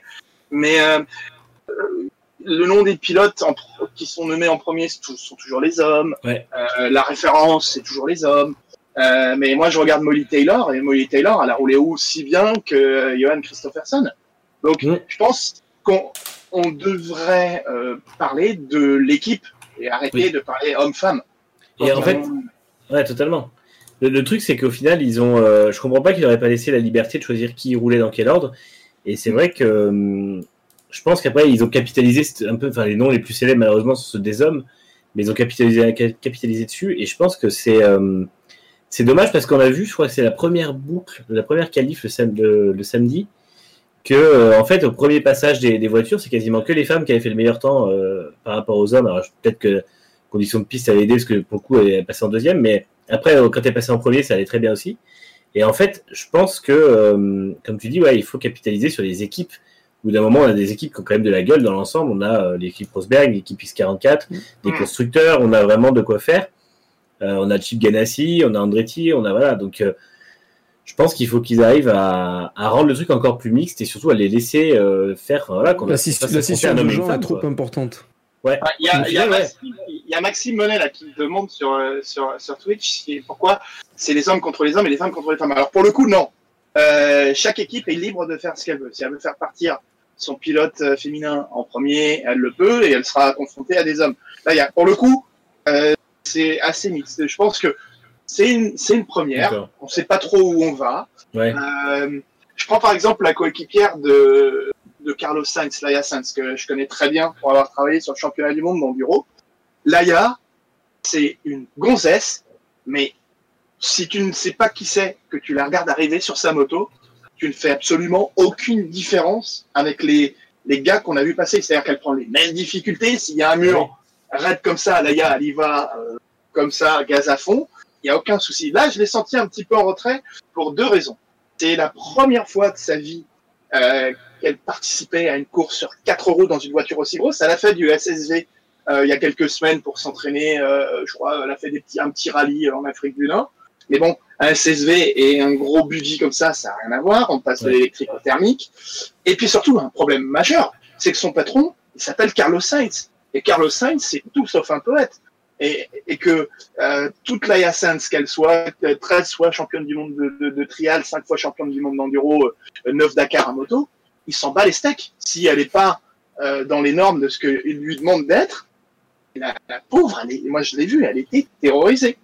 Elle était terrorisée et, et, et, et je pense qu'elle va, elle va gagner, en, elle va gagner en, en puissance et elle, est, elle a largement le potentiel pour être au niveau de, de Molly Taylor et, et de Cathy Cummings. Tu penses que ouais, c'était- une. euh, Tu penses que c'était une sorte de track qu'elle avait? Ouais, clairement. Ouais. Clairement. euh, Et t'as Carlos Sainz comme patron. Ah ouais, bah c'est clair. Hein. Ah, puis, en, en plus, c'est vrai que c'est quand même. euh, en fait, à, la fois, c'est, euh, je pense que euh, elles ont un côté un peu pionnier, les femmes qui pionnières, les femmes qui sont là, parce qu'au final, bah, c'est la première fois qu'un championnat les, les met à égalité avec les hommes, euh, beaucoup en, en sport mécanique. Mm. Et euh, on ne fait pas une catégorie pour elles. Alors même si du coup ça s'est fait un peu, finalement les hommes ont roulé avec les hommes, etc. Mais on, on voit que on n'a pas fait de catégorie pour elles, on les a pas mis dans une catégorie spécialement pour elles ou quoi. On les a pas mis à part. Et du coup, c'est vrai que je pense que à la fois il y a ce rôle de pionnière qui doit être super galvanisant, et à la fois il y a ce rôle de pionnière justement qui doit être un peu à se dire bon bah maintenant il faut qu'on on a le, le- le pouvoir de montrer qu'une femme vaut ce qu'un homme au volant.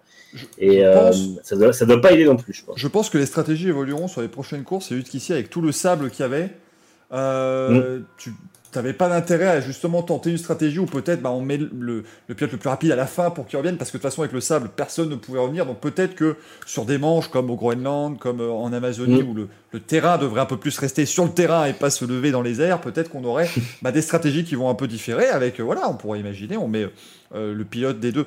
Quand je dis en plus, en plus c'est même pas une question de dire mettre l'homme ou la femme en premier, c'est juste bah, le pilote qui est le moins bon sur ce week-end-là, peut-être le mettre au début, histoire de laisser les autres un peu se bagarrer, revenir sur la fin, ça peut peut-être voilà euh, se, modifier de, cette manière-là. En tout cas, après cette première manche, bah, les deux premiers du championnat, c'est l'équipe Rosberg l'équipe Hamilton. Voilà, évidemment, ça y est, c'est plié, merci beaucoup. Euh, pour l'instant, on a 35 points pour Molly Taylor et Johan Christopherson, 30 points pour euh, Christina et Sébastien Hub chez euh, X44. Andretti est troisième donc avec Katie Munnings et, et Timmy Hansen. Voilà, au moins ça bien ça a bien débuté et je trouve que il n'y a pas eu. euh, alors, j'étais un peu critique sur les réseaux sociaux, je le reconnais, quand euh, voilà, surtout sur la journée du samedi.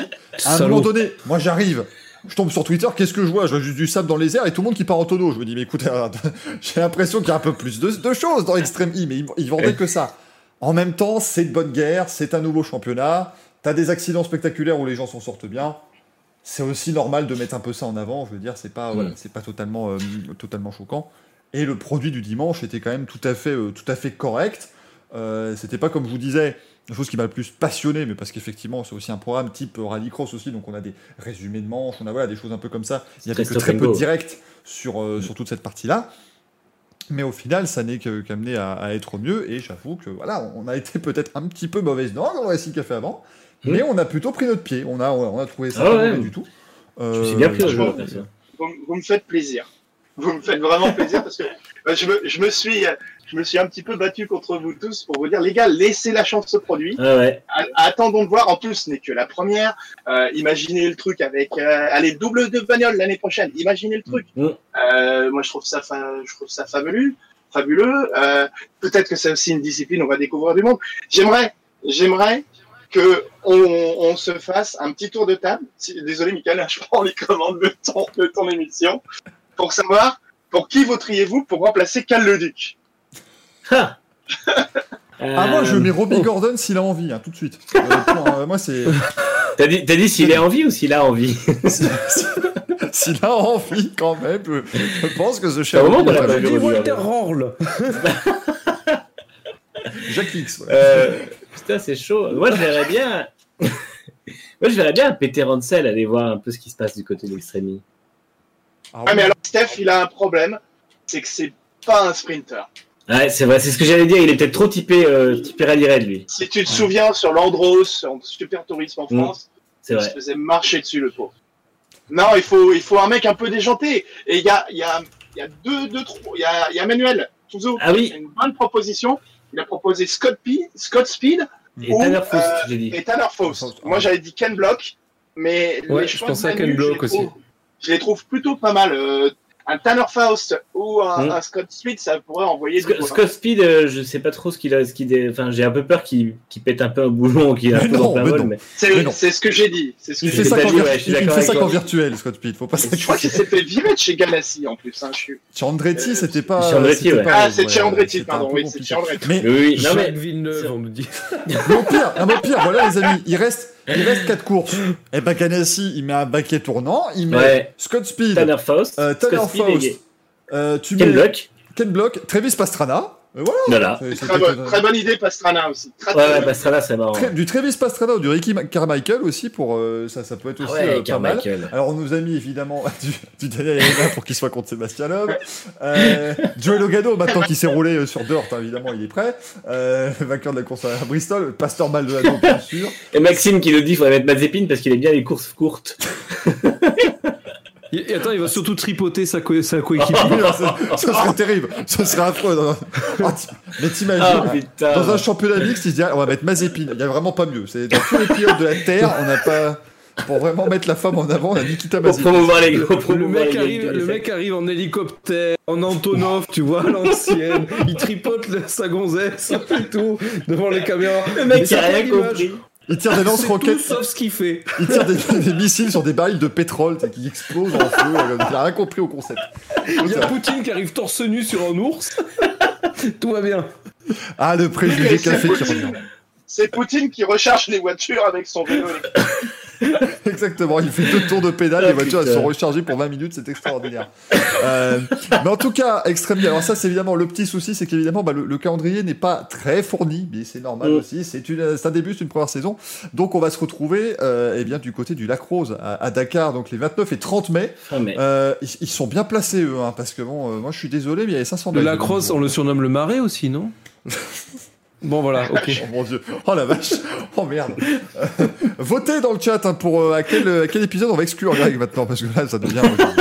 Va jamais avoir de sponsor avec ces conneries. ouais. C'est pas- compliqué. Mais donc 29-30 mai, du coup, eh bien on aura. euh, Alors là, je pense du coup, parce que Fabien, tu le disais, il y avait euh, Chip Ganassi qui avait fait le, qui avait fait le déplacement. On l'avait dit, des... tu avais dit euh, sur Eurosport là pendant le, le direct. Je pense que là, il fera pas le déplacement. Euh, si...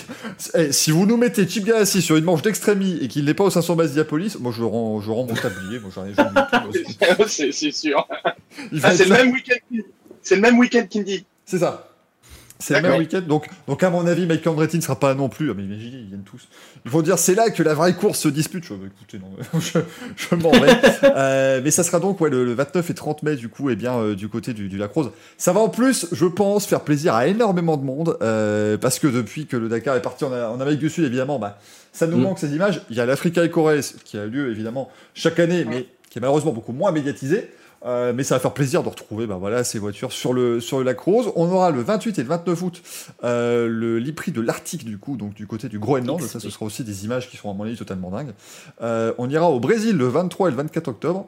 Voilà, bah, si vous voulez m'envoyer pour mon anniversaire, hein, allez-y. Donc euh, c'est- un- bien d'avion pour la forêt amazonienne, finalement, ça va, c'est pas si compliqué. Ouais, parce que j'aime bien, on ira au Brésil. Ah bon, je, je savais pas. Tu... si, si. Si, si, en, fait, en fait, tu ne sais pas encore, mais euh, voilà, Androgag m'a m'a contacté, on m'a délocalisé le plateau du Racing Rio Café. de Janeiro. L'extrémie café. L'Extremi Café, ça va être incroyable, 4 heures de débrief à chaque fois.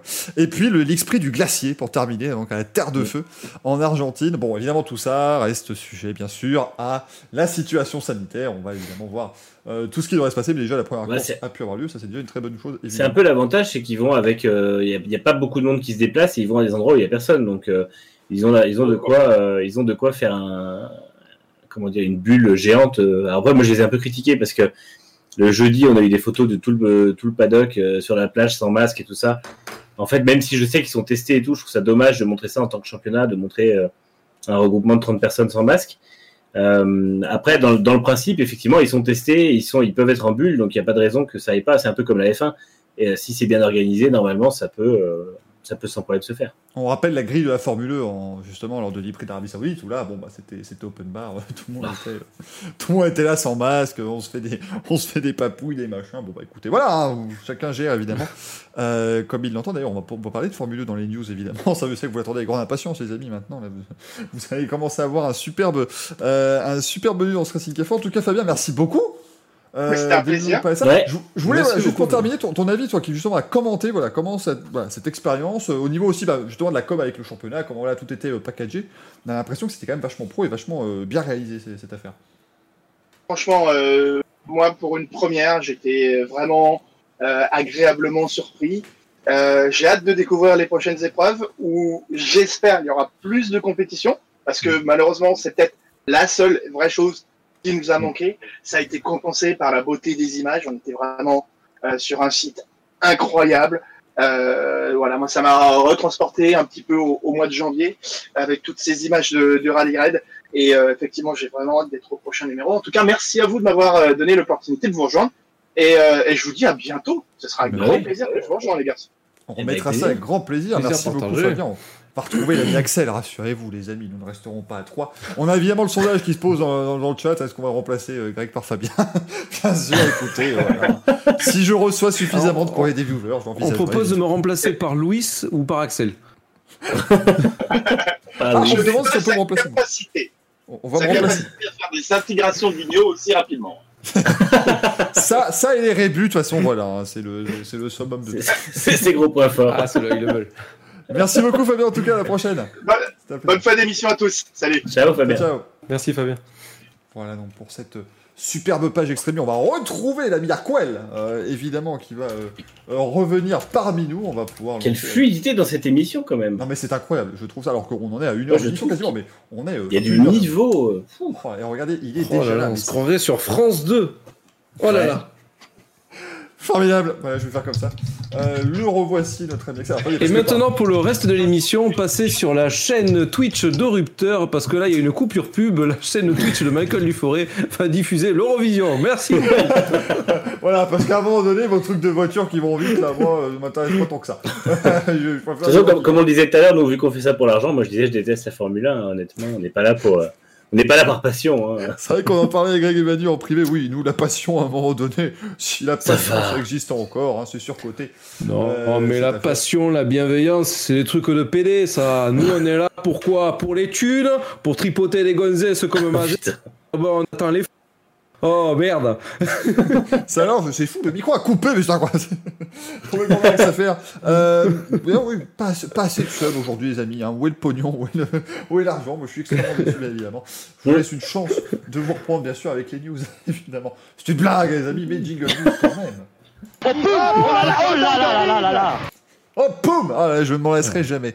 Euh, de notre ami Jacques Lafitte, les news. Alors, il y en a quelques-unes quand même cette semaine. Euh, les amis des news, euh, bien évidemment. Alors, on va commencer. J'ai envie de commencer par du tout chaud. Voilà, du tout chaud. Et puis, parce qu'à un moment donné, c'est mon émission, donc on va commencer par du IndyCar, bien sûr. Ça reste toujours sympathique. Mais on a des essais en ce moment même. Oui. Du côté de l'Indianapolis Motor Speedway. Enfin, en ce moment même. Non, il pleut pour l'instant. Mais on a aujourd'hui, en tout cas, des essais qui ont lieu aujourd'hui et demain. C'est des essais en fait pré-Indy 500, puisque les 500 Mediapolis ce sera évidemment au mois de mai, ça vous le savez, mais il y a quand même 32 voitures qui vont être en piste euh, ce week-end, donc euh, il y aura pas mal d'actions. Euh, et donc on a eu les premières séances ici, merci Bryce Developer pour les 20, les 20 bits, mais du coup on a eu les- la première séance, et alors on a Rinus Viquet, le pilote néerlandais, qui a été, bon bah écoutez, il a commencé comme il a fait l'an dernier, c'est-à-dire que l'an dernier c'était au Texas quand c'était lors de la première manche de la saison, mais en gros il a plié la voiture au Texas au bout de 6 minutes à peu près. Et ben là, il a refait malheureusement pareil. Euh, Rinus Viquet qui s'est craché dans le premier virage au bout de 12 minutes euh, d'essai. Sur deux jours, c'est quand même euh, compliqué. Euh, le pilote néerlandais, rassurez-vous, il va bien. Alors, il s'est quand même cassé un doigt dans, Mm. dans l'aventure, donc ça doit pas être très facile, mais voilà, on peut, on peut évidemment piloter quand même, il n'y a pas de, il a pas de souci, il a dit tout va bien, il faut juste maintenant attendre que la, la voiture soit réparée, mais il aura eu le feu vert bien sûr pour, pour repartir. C'est dommage parce que ces deux équipiers, leur Daly et, et Ed Carpenter, ont fait le meilleur temps justement de, de la première séance qui a eu lieu euh, De toute façon, tout à l'heure. Euh, mais bon, l'équipe voilà. Carpenter, euh, l'équipe Carpenter à Indy, normalement, ça, ça, ça fonctionne. Donc, euh, Bah, il y a que Viquet qui a fonctionné l'an dernier. C'était assez paradoxal, C'est vrai. évidemment, c'est que Carpenter et Daly étaient un petit peu en dedans. Là, bon, bah, l'an dernier, c'était compliqué euh, le contexte de l'Indy 500 quand même. Et ce que j'ai beaucoup aimé, c'est que Rinus Viquet a tweeté justement, c'est en tweetant qu'il a dit qu'il Oui. s'était cassé le, le doigt, et il a tweeté J'arrêterai maintenant de dire que je suis prêt pour la saison alors qu'il reste encore des séances d'essai à faire. euh, Puisqu'on rappelle, la saison, saison d'IndyCar commence le euh, 18 avril, euh, le 18 avril prochain, donc du coup, bah, pas ce week-end, mais euh, le week-end prochain. Et pour euh, l'occasion, on a décidé voilà, de faire eh ben, évidemment une petite preview IndyCar la semaine prochaine dans le, dans le Racing Café. Et pour l'occasion, on vous l'annonce maintenant, vous êtes quasiment 100, donc c'est parfait de vous l'annoncer maintenant évidemment. Euh, on va recevoir Simon Pagenaud qui viendra nous euh, parler pendant une petite vingtaine de minutes justement eh ben, de la saison à venir. Et, donc voilà, c'est super sympa d'ailleurs de, recevoir Simon Pagenaud parmi nous. Et on aura un deuxième invité également pour cet ouvrage qui s'appelle Lewis Hamilton, la route du champion. C'est une biographie du septuple champion du monde de Formule 1. On recevra eh bien, Daniel Ortelli qui est également euh, journaliste Formule 1 notamment pour l'agence France Presse. Donc voilà, on recevra du euh, beau monde, euh, du coup, dans le Racing Café, et ça nous fait évidemment euh, Alors. plaisir. Comme dit Baroui, on a un pièce non blacklisté. L'espace d'un instant, l'espace d'un instant, j'ai cru voir le mec du trésor là. Quand tu as, quand tu as brandi le livre, je me suis dit comment il s'appelle déjà? Il a pris sa retraite, enfin, il a pris partiellement sa retraite. Voilà. Est-ce que tu vas nous parler des régions maintenant? Non, Les régions alors, de la attendez. France où il y a du sport auto. Non, non, mais alors, Greg, Greg, ce qui est incroyable, parce que oui, je sens la, la, la super transition qui arrive et tout, mais attention, parce que là, les amis, il y a un truc incroyable. J'ai une anecdote sur Jean-Pierre Pernaut. Parce que oui, ça fait trop Oh, une longtemps que j'ai pas anecdote. d'anecdote. Moi, à un moment donné, j'en peux plus. Moment T'as pas un jingle, t'as pas un jingle, Jingle. quelque chose Hey Oh, Le jingle fait main, c'est euh, c'est super. Ah, c'était t'as vu formidable. Mais oui, non, mais parce qu'en gros, euh, je suis également speaker, pour, alors pas speaker de la foire à la saucisse, hein, non, speaker de, de course automobile, bien évidemment, chers amis, même si je suis disponible hein, pour une fois. Je suis speaker chez Carrefour. euh, C'est ça. Sur votre gauche, vous avez une promotion pour les saucissons Justin Bridou. Mais donc je suis speaker et j'ai eu l'occasion euh, de, de commenter il y a quelques années du GT Tour sur le circuit Spa-Francorchamps. Et en GT Tour, il y a Olivier Pernaud, le fils de Jean-Pierre, qui, euh, qui pilote et qui du coup gagne la course. Voilà, il gagne. Il y avait, il y avait aussi Fabien Barthez hein, ce week-end-là. Oui, moi j'ai- j'ai croisé euh, de, des gens de la haute. Et donc je vais faire le gratin. Et là, ce qui est extraordinaire, c'est que tu as l'organisation du GT Tour qui vient me voir et qui me fait dans l'oreille, qui me dit alors pour le trophée du constructeur, il va être remis à, à quelqu'un de l'équipe. C'est habituel, on donne le nom de la personne de l'équipe pour pas qu'on l'écorche ou quoi que ce soit. Et là, la personne me fait alors c'est Jean-Pierre Pernaud, mais comme si je ne connaissais pas le, le- le gaillard et que je savais pas qui c'était. Tu sais, tu vois, c'est pas compliqué. euh, euh, Écris-le au pire, au cas où t'es pas. Et donc, moi, je suis là, j'ai dit, bah, écoutez, mesdames et messieurs, Jean-Pierre Pernaud. Et donc, j'ai présenté Jean-Pierre Pernaud sur un podium. Euh, j'ai une photo Oh, de Jean-Pierre. Pernaud. Voilà, c'était l'anecdote de Michael. J'espère qu'elle vous a plu, celle-là. Eh ben écoute, elle était très bien. Voilà. Par contre, dans le chat, il y a Maxime qui dit Je sens euh, arriver Greg déguisé en Simon Pajot. Non, ce sera le vrai. Hein. Ce, sera pas, ce- ce sera pas genre Louis ou quoi. hein. Ce, sera, ce sera Simon Pagenaud. Voilà. Parce que je, je vois qu'il y a des gens qui. Je vois qu'il y a des gens qui. Je vais venir déguisé en Simon Pagenaud pour interviewer Simon Pagenaud. Ah Greg, non, il mais a tu acheté, tes chiens sous le bras, là. Ah, mais t'imagines Oh là là Ah, mais Greg, il a acheté une combinaison pas Pennzoil. mais- Mais je vais arriver déguisé en chien de Simon Pagenaud. voilà, Mais vous avez t'imagines- gagné. Mais t'imagines, Greg, un jour, on leur dit on invite Lewis Hamilton, et là, tu fais juste un effet, et t'es comme ça, et tu montes comme ça, sur une voiture. Moi, je Avec dis- une je- casquette Mercedes. Je, je pensais que t'allais dire que je, voulais, je devais faire une blackface. J'allais bah te non. dire, Ah non. Ah, bah non. mais c'est même plus qu'on se fait bannir de Twitch. On, on fait, là, les gens vont taper à ma porte et vont me dire espèce de raciste. L'é- L'émission, l'émission devient connue, puis disparaît, tu vois. c'est- ça. Ah, tous les sites qui parlent de la Cité qui fonctionnent comme ça, hein, c'est génial. Il y a des Ah. comptes qui balancent des trucs. Ouais, euh, 100 000 abonnés d'un seul coup. Ah bon, d'accord. Voilà. Mais, mais sinon, je pensais J'exagère. pas. On, donne des noms ou pas? Non. Ah putain, Non, non, non, tout de suite, pas tout de suite. Mais oui, non, non, non, c'est le, c'est le vrai Simon promet, euh, C'est le vrai Simon Pagenaud. C'est pas non plus Jean Girard qui viendra. C'est. Non, non, c'est vraiment Simon Pagenaud. Là, pour le. Changer. Ah, on, pourra, on pourra peut-être essayer de lui tirer une, une imitation de Jean Girard. Oh bah oui, oh bah, j'espère, oui, non, non, Simon Pagenaud qui, euh, qui limite beaucoup effectivement, parce que si vous regardez, regardez Sacha Baron Cohen qui joue Jean Girard dans Talladega et Simon. C'est le même. C'est-à-dire que la ressemblance est Ah, c'est extraordinaire. Ouais, c'est incroyable. Et d'ailleurs, il imite très très bien, euh, Simon. Oh oui, il, a, il a fait une vidéo, je crois d'ailleurs qu'elle doit encore être sur YouTube, où il nous fait euh, I, came, I came here to defeat you, Willpower. C'est une merveille Ouais. absolue. Euh, voilà, Simon Pagenaud qu'on va donc recevoir avec grand plaisir euh, la semaine prochaine. Je vous l'annonce aussi, malheureusement, les amis, ce sera juste une, une interview enregistrée, mais il sera bien là. Euh, ce sera euh, une vraie interview du vrai, rassurez-vous. Mais euh, du coup, voilà, c'est un petit peu compliqué, parce que c'est-à-dire qu'à un moment donné, il se prépare aussi pour la saison d'IndyCar, il n'est pas là que pour jouer au Louis. Il est chiant, un planning et tout ça. c'est ça. Il peut pas prendre sa retraite. C'est Quelle bande de stars. Tous les mêmes. Ah mais je vous dis, c'est vraiment Avec leur emploi du temps, là. Et Valentino Rossi est prévu pour le, pro- le caméra le caméra café. Non mais moi ça va plus. Le, Avec, euh, Bruno Salon, du premier Racing Café de 2077. Voilà. Il aura Alors, alors c'est pas grave, du coup, c'est 172 que- ans. C'est que pour faire et Pagenaud et Rossi, t'as la même veste jaune fluo. Ça, c'est pratique. Au moins, ça va pas te, ça va pas te coûter cher. Ça va pas te ruiner. Euh, on, est- on a dérapé Juste dans les. changer l'accent, s'il vous plaît. C'est ça, faut faire l'accent un peu plus italien. hein. Euh, on, on promet les gens, on va essayer un jour d'inviter un pilote ou comme ça pour un Louis, hein, évidemment. Ça, ce Mm. sera le, le- ce sera le summum, hein, euh, bien évidemment. Imaginez Lewis Hamilton qui participe. What is it, the Louis? I don't understand. De Louis. On l'appellera Louis s'il veut ce soir-là. Alors moi je connais très bien le voisin de Lewis Hamilton. Est-ce que ça fonctionne ou pas? Je, Bien sûr, bien sûr. Je que- demande. voilà. Donc euh, voilà, je, je- on va, que ça peut l'attirer. Bien évidemment. Euh, c'est évidemment la moindre des choses, bien sûr. Euh, mais du coup, dans la news, bah oui, on parle parce que ça en train de. Tu, tu as des images, j'imagine, mon cher Greg, parce que tu nous as posté quelques petits clichés. Parce qu'il paraît, je sais pas ce qui se passe pas loin de chez toi. Euh, dans les rues de Monaco, euh, c'est un une course ou quelque chose Euh, comme ça, non? Alors moi, j'ai un petit peu de difficulté aussi avec ces gens qui commencent à faire sur des comptes comme ça, un petit peu influents, juste à poster des photos de des travaux qui se passent en bas de chez eux, parce que moi aussi j'ai des travaux en bas de chez moi. c'est un enfer. Euh, j'en- J'ennuie pas mon monde, Greg. Donc pourquoi est-ce que tu Alors. montres tout ça? Je- Euh, savoir. bouge pas, bouge pas. Parce qu'en fait, je les ai sur Twitter. Je pensais les avoir sur mon cloud, mais pas du tout. Donc, je vais aller les attraper sur le site, enfin sur le, compte Twitter de Rupter, forcément. Bah, rapidement, bien on va juste vous dire, les avant que tu nous montres les photos du coup, Greg. Ça rame du Bah, que- cul. voilà, que, que, que, que le temps que ton PC rame un peu. Euh, Axel, on a euh, Jack Miller et Icar Lecona d'ailleurs qui, euh, qui vont se faire ou qui ont déjà été d'ailleurs opérés. Alors pour Ouais. ce qu'on appelle le syndrome des loges. Alors là, les gens Exactement. dire, maintenant Axel, spécialiste médical bien sûr, tu l'as pas revu, tu t'appelles. mais du coup, qu'est-ce que qu'est-ce que c'est? Parce que c'est c'est quelque chose qu'on entend très régulièrement en moto. Justement, Marc Marquez aussi qui a été opéré, Fabio Quartaro aussi à l'époque, alors que vous voyez les magnifiques photos de l'ami Greg. Euh, mais du coup, Axel, qu'est-ce que- qu'est-ce qu'il en est et voilà, Est-ce qu'il ne faut pas non plus s'inquiéter pour eux, bien sûr?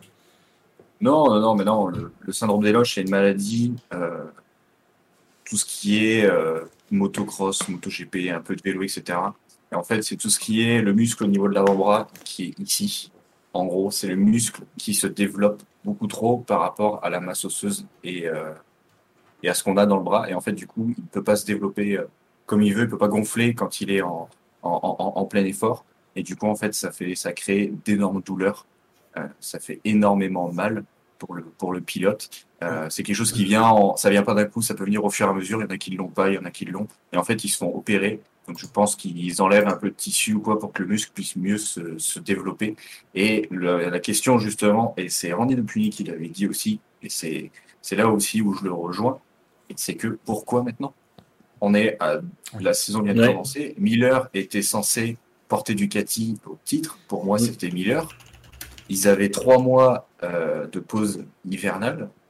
Pourquoi, au bout de deux courses, il se dit bah tiens, eh, on va faire, on va le faire maintenant. Il avait trois mois. C'est quelque chose, ça vient pas comme ça. C'est Oui. une douleur qui vient. Il, il pensait peut-être pouvoir la contenir. Peut-être que vu, vu- justement vu qu'il n'arrive pas à piloter cette Ducati, peut-être que ça, ça lui fait beaucoup plus euh, plus mal que d'habitude.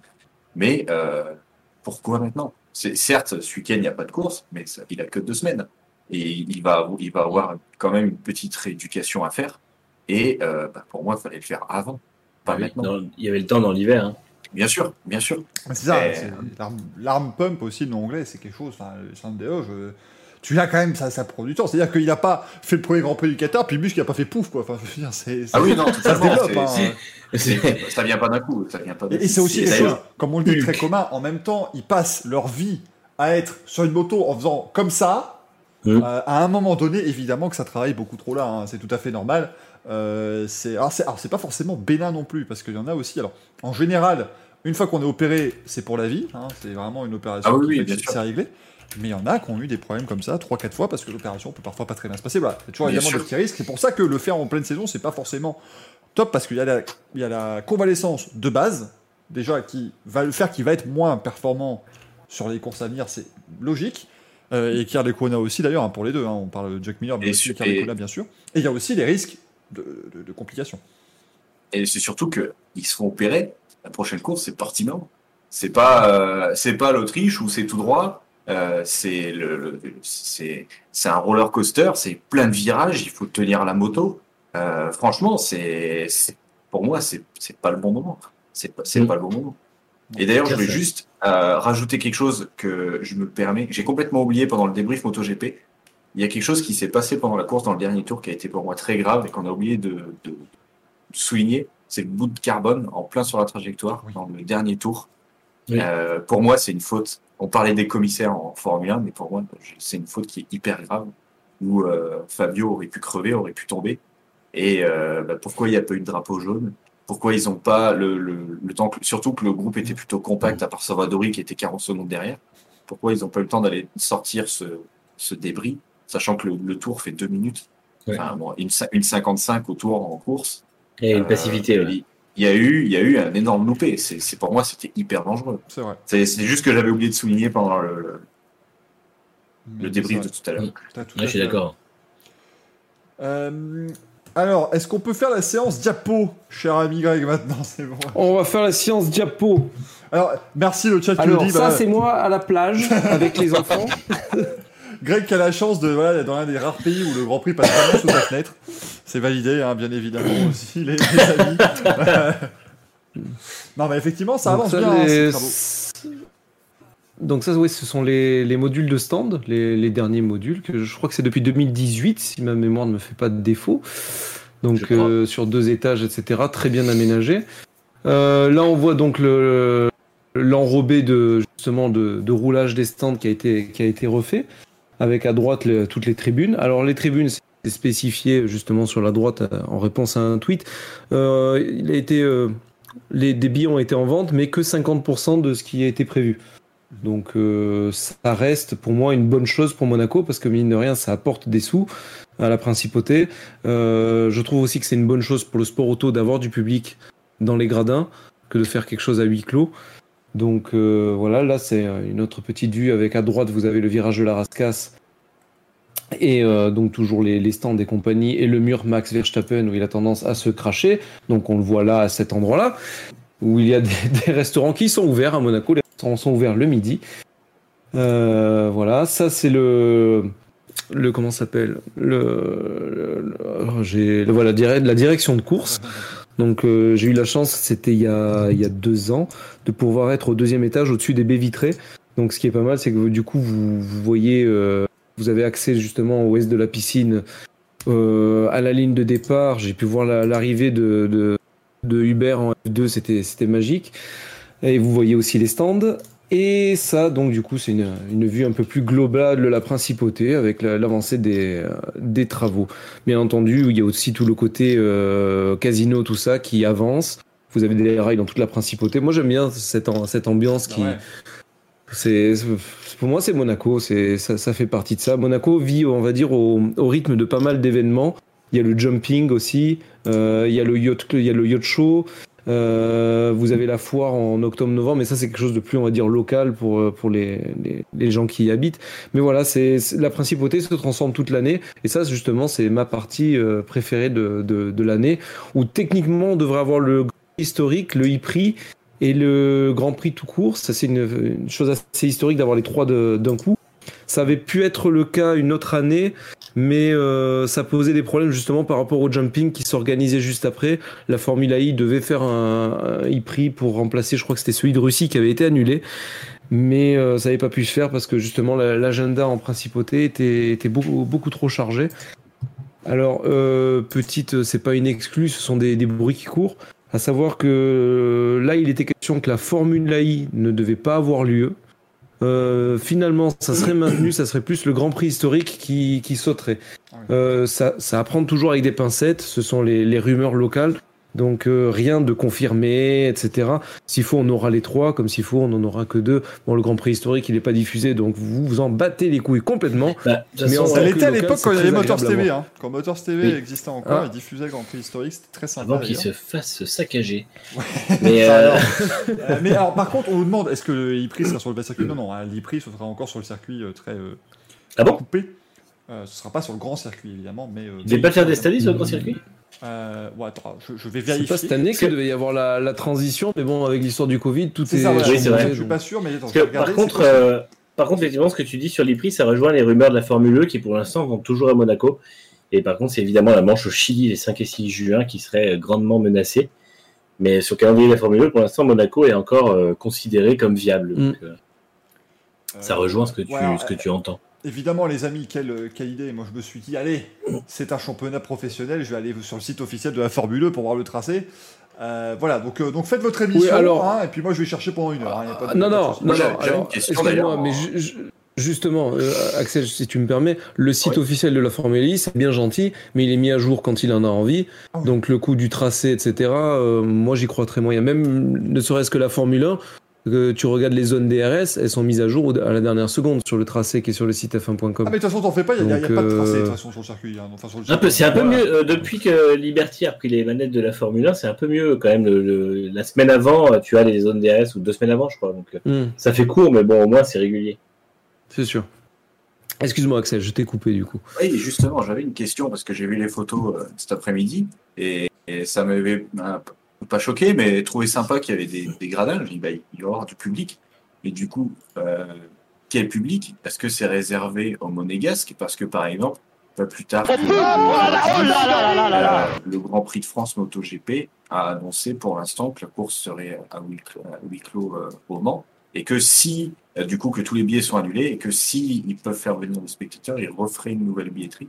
Et du coup, euh, à Monaco, est-ce que c'est réservé aux monégasques ou est-ce que tout le monde va pouvoir venir euh, voir le Alors, la billetterie était totalement ouverte. Après, il y a autre chose, c'est que localement, je sais qu'on a pas mal d'invitations, etc. Euh, donc, oui, certes, il va y avoir une partie des, des billets qui, de toute façon, seront distribués aux locaux, mais je pense que, de ce que j'avais vu sur la billetterie, c'était parfaitement ouvert à n'importe qui. Donc, euh, en soi, euh, non, je, je vois pas de problème à ce sujet. Comme tout à l'heure, j'ai fait mon Jean-Pierre Pernaud avec le livre de, de Daniel Orti. Je peux, je peux le refaire euh, et juste m'indigner. 3 secondes, ça vous dérange Vas-y. séquence indignation. Mais à un moment donné, euh, voilà, c'est plus tenable, je trouve. Enfin voilà, euh, à Monaco, on est en train de préparer le Grand Prix quasiment comme si de rien n'était. Euh, ils essayent, ils vont peut-être avoir 50% de leur, leur- leur public. Le Grand Prix de France Moto, c'est quand? C'est une semaine avant, hein, si je dis pas de bêtises, parce que c'est le 22 mai le Grand Prix de Monaco de F1. Euh, si je dis pas de bêtises, le Grand Prix de France Moto, du coup, ce serait le 15. Euh, C'est toujours en tout cas dans, dans ces environs-là. Voilà. Mais du coup, le Grand Prix de France Moto, lui, se fera certainement à huis clos. Euh, voilà, ça fait partie de tout ce genre de, de choses assez incroyables pour ceux qui suivent le, le cyclisme. On devait avoir euh, ce, ce dimanche Paris-Roubaix. Il y a des courses cyclistes dans le monde entier qui se passent sans aucun problème. Il y a un seul pays qui n'arrive pas à organiser de courses cyclistes actuellement. C'est quand même voilà, assez, euh, assez je- incroyable et ça fait très populiste Je- un peu ce que je dis. Là, on est, on est un peu surveillé, mais c'est vrai que moi, ça me rend complètement fou de dire qu'on a une gestion aussi, Mais je, aussi incroyable. je pense pouvoir te répondre à ce sujet. On avait un truc tout bête. C'est-à-dire qu'avant le jour de l'an et compagnie, les restaurants à Monaco étaient ouverts et le midi et le soir. Mhm. Sauf qu'il y a notre cher Christian Estrosi, euh, comme les gens de France pouvaient manger à Monaco, qui a dit oui, si les cas de Covid ils augmentent en France et notamment en- aux Alpes-Maritimes, enfin particulièrement dans les Alpes-Maritimes, c'est parce que les gens vont à Monaco, qui se, ils se, ils s'infectent entre eux, etc., et qui ramènent le Covid dans notre beau département. Euh, son fils était à Monaco pendant les fêtes de fin d'année. Sa femme était à Monaco pendant les fêtes de fin d'année. Et dernièrement, il serait venu à Monaco pour pouvoir manger librement à midi dans un restaurant monégasque. Euh, il il s'est fait refouler et il a sorti quand même. Vous savez pas qui je suis? On lui a répondu si justement. Et vous êtes français, vous ne travaillez pas à Monaco. Donc, cher monsieur, il y a des règles à Monaco, on les respecte. Circulez. Voilà. Donc il y a ce côté un peu, tu sais, euh, je râle beaucoup, je suis français, etc. Donc il y a personne pour taper du poing sur la table. Il y a, il y a toujours des gens qui sont pas contents. Et c'est ça qui, euh, quelque part, empêche une certaine vie. Je suis quelqu'un de, par rapport à cette euh, pandémie, qui est très, euh, on va dire, pas protecteur, mais je veux dire, qui, qui prend beaucoup de précautions, Très précautionneux. Et euh, je pense qu'il y a des choses de bon sens à appliquer, mais il y a d'autres choses qui sont complètement stupides. Euh, on, va- pas diverger des heures sur, sur le- la, la- la pandémie de, de Covid, mais quand tu mets des gens euh, dans un wagon qui sont les uns sur les autres, mais que derrière tu fermes les remontées mécaniques dans, la- dans les, sur les stations de ski, euh, elle est où la, la logique là-dedans?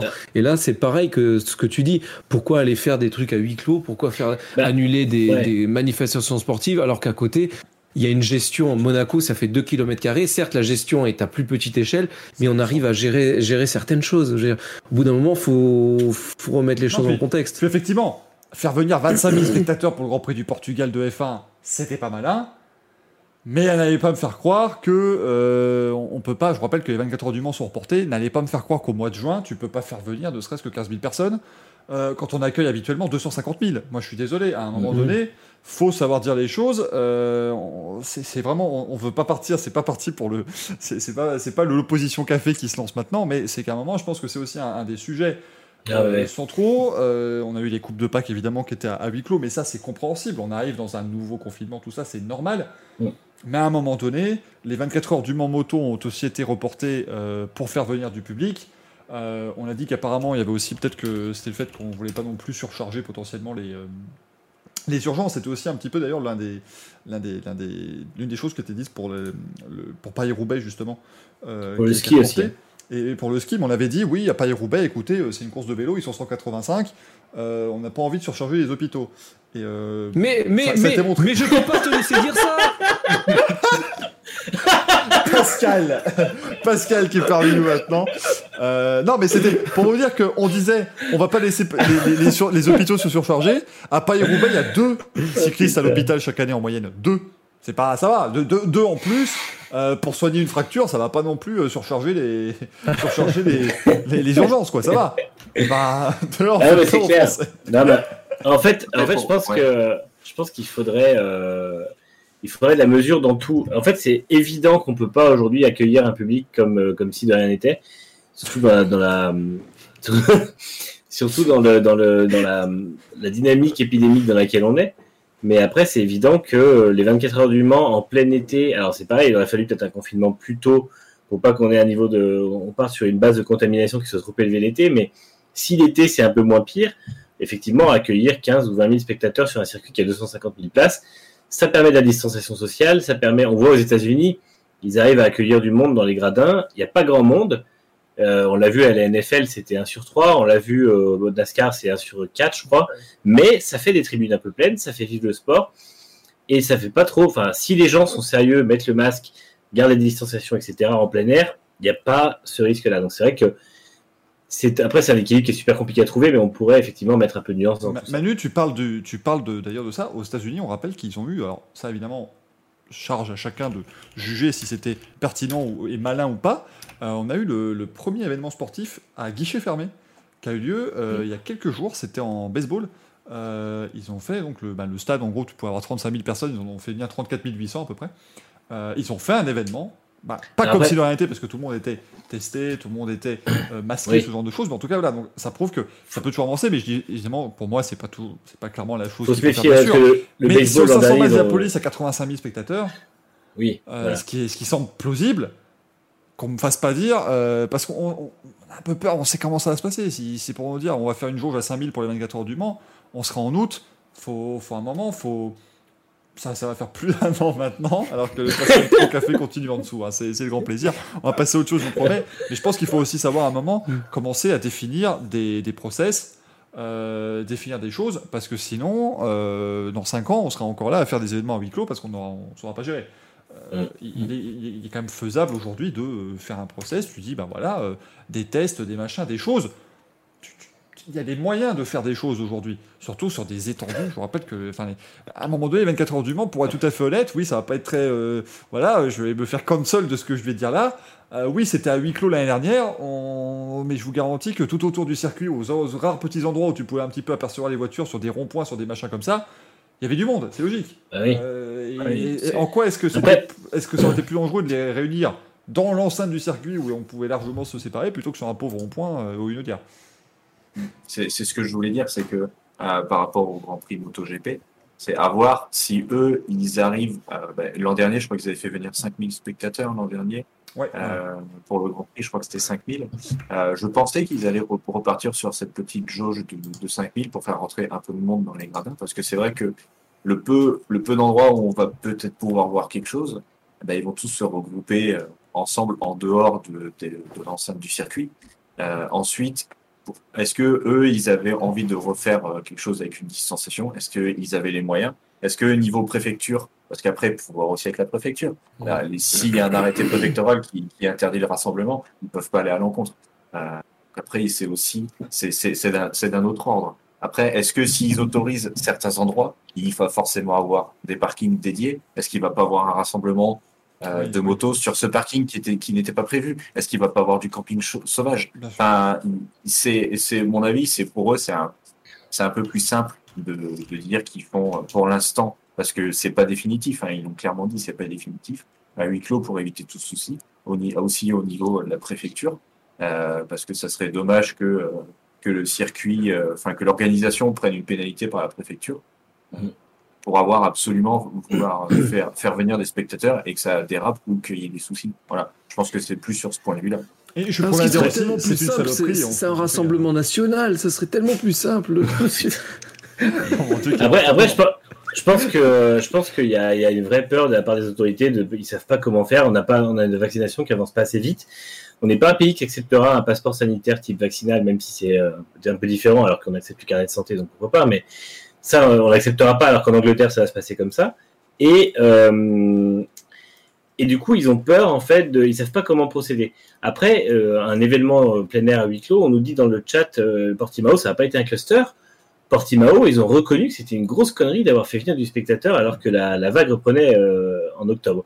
Et là, aujourd'hui, on est dans une dynamique où la vague épidémique est en plein essor. C'est pour ça que tout le monde confine ou a confiné. Euh, les pays qui ont confiné il y a 3-4 mois commencent à déconfiner, mais nous, on y vient seulement d'y arriver, donc forcément, il faut que ça recule. Et évidemment qu'il faut mettre en place des choses qui, de toute façon, dans un mois, euh, la, la, vague- la, la vague actuelle sera pas réglée. Mais par contre, c'est vrai que euh, on peut pas, euh, si on reporte en août, en août, normalement, on sera sur un plateau au moins, voire une descente, et ben c'est peut-être le moment justement de lâcher un peu de l'est en étant hyper strict, mais aussi possiblement en ayant un passeport sanitaire, en disant les gens qui Mm. viennent sur le circuit, vous vous faites tester. Vous faites tester tous les deux jours si vous venez trois jours sur le circuit. Euh, si vous êtes vacciné, c'est un plus, etc. Et puis, bah, ma foi, euh, il faut, en fait, il y a, un moment aussi où il faut que les gens y mettent un peu du leur. Alors après, c'est vrai que c'est compliqué. Il y a des sensibilités de tout le monde sur différentes choses, la vaccination, tout ça. Mais c'est vrai que aujourd'hui, on sent qu'il y a un gros problème à la fois euh, des autorités qui veulent pas froisser les gens et à la fois des autorités qui veulent pas prendre le risque d'avoir la responsabilité d'avoir laissé faire quelque chose qui va euh, derrière causer des cas et tout ça. C'est c'est un peu ça le délire, c'est que chacun veut se passer le bâton merdeux, personne ne veut prendre la responsabilité. On est un peu sur le truc du. C'est très politique ce que je veux dire, mais du sang contaminé, c'est-à-dire que il y en a pas un qui veut se mouiller et dire Ah non, mais moi j'ai pris la décision. Mm. Euh, c'est comme Bachelot qui, euh, quand elle avait commandé euh, je sais pas combien de milliards de, de vaccins, j'exagère à peine, euh, elle s'était fait critiquer et là, euh, pour le Covid, elle était revenue. euh, ah bah ouais, mais moi j'avais anticipé le truc, elle était toute fière. Euh, tu, enfin, je sais pas moi, c'est du. Ça, on est sur du politique. Et- mais on va passer aux 24 heures du Mans qui sont diffusées sur l'équipe. Voilà. Oui, Voilà, c'est ça, parce ouais, que ouais. même s'il n'y a pas de public, on sera transition devant. extraordinaire C'est formidable. Non, mais je m'excuse hein, parce que c'est moi qui ai lancé. C'est Thomas qui, qui sort Bah, Après, c'est ton émission. Tu veux lancer un débat, tu lances un débat. voilà, Euh, il faut- fais voilà, comme mais chez toi. Hein. Mais oui, bah, oui, C'est ta chaîne. Évidemment, après, je, je vois l'heure qu'il est. On vous a Du coup, promis tu un seras Racing. viré du prochain Racing Café. Je vous ai, je vous ai Tu promis un remplacé Racing. par Fabien Gérard. Je vous ai pro- pro- je vous ai promis un Racing Café court, on en est à 2h20, oui. Enfin, 1h, Tout 1h50, va bien. pardon, on est bien. On est top pour le moment. Mais du coup, effectivement, les 24 heures du Mans, bah voilà, elles changent, elles changent de, de diffuseur en clair. Ça reste toujours sur Eurosport pour ceux qui veulent regarder l'intégralité, bien sûr. Mais maintenant, ça va être sur les prochaines années sur la chaîne L'équipe. Euh, du coup, qui continue ses jolis coups, euh, la chaîne L'équipe, qui, a- euh, qui continue de prendre de, C'est de pas mal. l'ampleur. C'est une chose logique puisqu'ils diffusent le WEC depuis plusieurs années maintenant, mais ils diffusaient pas les 24 heures du Mans, c'était sur France Télévisions euh, ces, euh, ces derniers temps. Euh, c'est euh, c'est pas Gérard Neveu du coup, non, non, c'est Pierre Fillon pardon, qui l'a expliqué très clairement, il l'a il, il l'a dit dans le communiqué de presse. France Télé, oui, ils apportent une belle visibilité pour les 24 heures du Mans, mais ils ne font rien pour le WEC, ils ne peuvent pas mettre en avant le WEC, donc ils sont allés du côté de la chaîne L'équipe qui peut mettre en avant les deux. On veut mettre en avant le championnat et pas seulement la, la course. Euh, du coup, euh, la chaîne Équipe qui nous promet quand même 18 heures de diffusion, alors ce sera certainement une partie sur le, la- le linéaire en télévision et une partie sur Internet. Je pense quand même qu'ils vont pas faire Oui. 18 heures en télé, ça me paraît fou parce qu'ils n'ont qu'un seul canal évidemment sur la chaîne L'équipe. Euh, mais franchement, voilà, top euh, au, niveau, euh, au, au niveau de tout ça. Maxime nous dit effectivement au niveau des, des commentateurs, c'était effectivement Marc Milari, Franck Lagorce et Paul Belmondo qui étaient au niveau du WEC. Bien sûr, après, on va pas demander à ces trois-là de faire 18 heures de commentaires sur un week-end. Sachant qu'il y aura aussi l'intégralité. Ah, on, on nous promet l'intégralité des courses support. Moi, je suis un petit peu inquiet parce qu'ils n'ont pas cité dans les courses support une course qui a été annoncée ce week-end. Il y aura une course de Fun Cup, mesdames et messieurs, sur le tracé Oh. des 24 heures du Mans. Il y aura une course de 5 heures. Euh, et je peux vous dire, pour avoir commenté et pour commenter chaque année les 25 heures Fun Cup à Spa-Francorchamps, un peloton de 120 coccinelles, ça, ça donne, ça vend pas du rêve, dit comme ça, mais c'est absolument génial. Et les imaginer en bataille sur les Hulaudières, alors par contre, ça va être long, hein, inventer une Hulaudière, ça va- entre les chicanes, ça va prendre du temps. hein. Euh, bien sûr, parce que ça, ça c'est du 200 à l'heure en ligne droite. hein. Mais par contre, ça va être absolument génial comme idée. Ah, attendez, Euh, attendez, on me dit qu'Alexandro Agag a une, a une idée. Oui, oui, ça va être des, des, des Beatles électriques, donc elles n'arriveront pas au bout de l'Unaudière. Voilà, c'est ça. À la chicane, elles se rangeront. Voilà, ça. Non, par contre, par contre, véritablement, euh, ça va être super sympa. Il y aura aussi sur la, la chaîne équipe, par contre, la diffusion de donc, des courses euh, Road to Le Mans. Il y aura l'endurance euh, historique. Enfin voilà, il y aura vraiment des, des belles choses euh, qui seront diffusées. En plus, donc du coup, les 24 heures du Mans maintenant sur la chaîne d'équipe. Euh, je sais pas ce que vous en pensez, les amis, mais moi je trouve que c'est quand même vachement bien parce que honnêtement. Sur France Télé, il y a eu du mieux ces dernières années. Attention, on a quand même eu la nuit en intégralité les dernières années qui sont venues. Euh, c'est plus l'époque Gérard Holtz où c'était 3 heures sur les 24. Euh, mais honnêtement, normalement, la, la qualité quand même devrait, euh, devrait euh, augmenter au niveau de- de- du traitement euh, du sport, même si ça restera du tout public, enfin du grand public, évidemment, bien sûr. Moi, ce qui me fait plaisir, c'est de voir les, les diffuseurs s'arracher les sports mécaniques. Mm. Euh, ça montre vraiment que le, sport auto est. Comment? Grande mode, mais c'est ce que Ouais. disait un peu euh, euh, le chanteur qui, a- qui est passé sur Canal. Le nom m'échappe. Voilà, ça y est, c'est Alzheimer, le début. Herbert Léonard. Alzi, si tu me regardes. Euh, le, chan- le chanteur là qui, qui a fait un, un album Ah, sur les fins. euh, Euh, Benjamin Violet. Biolay. Oui. Voilà, Biolay qui disait euh, avant, quand tu aimais les sports mécaniques, tu passais pour le beauf Mm, qui aime, ouais. euh, qui aime les bagnoles, etc. Et je trouve qu'en ce moment, il y a un peu un retour en grâce de, des sports mécaniques en général, euh, notamment grâce à, euh, on va dire, des trucs un peu plus mainstream, style Drive to Survive, Ouais. où la F1 passe Ouais. au rang de, il y a un côté glamour, il y a un côté épisode, c'est plus tellement les, les beaufs euh, qui... euh, en, en fait, si tu veux, il y avait un peu le truc de dire, euh, la F1, les sports mécaniques, c'est les geeks. euh, C'est les geeks qui mettent les mains dans le cambouis. Maintenant, il y a un petit côté, ouais, mais regardez, euh, il y a de l'argent, il y a du people, euh, c'est bien. A, voilà, c'est- Ils je trouve que c'est sont rendus c'est une compte bonne qu'il y avait- chose quelque part. Ils se sont rendus compte qu'il y avait des histoires humaines derrière. Après, moi, je trouve que je Oui. passe beaucoup de coups de gueule dans cette émission, mais là, pour le coup, c'est plutôt un, un coup de un coup de bravo. C'est euh, C'est Liberty pas facile Media, à faire, c'est bien joué. Ouais, c'est ça. non, enfin Mais quand ils ont racheté la, la F1 il y a 4 ans, Liberty, ils ont. euh, tout le monde a dit oui, de toute façon, ces Américains, ils vont venir, ils vont américaniser le show et tout ça. Oui, ils l'ont fait. C'est un peu plus américanisé. N'empêche que aujourd'hui, on a une série Netflix qui est euh, top 1 dans le monde quand elle sort. Parce Ouais. que la semaine suivante, elle a été top 1 et top 4 en France. On a un championnat qui est vu par. J'ai regardé les chiffres hier. Euh, on a 90 millions de spectateurs dans le monde par Grand Prix. C'est juste phénoménal.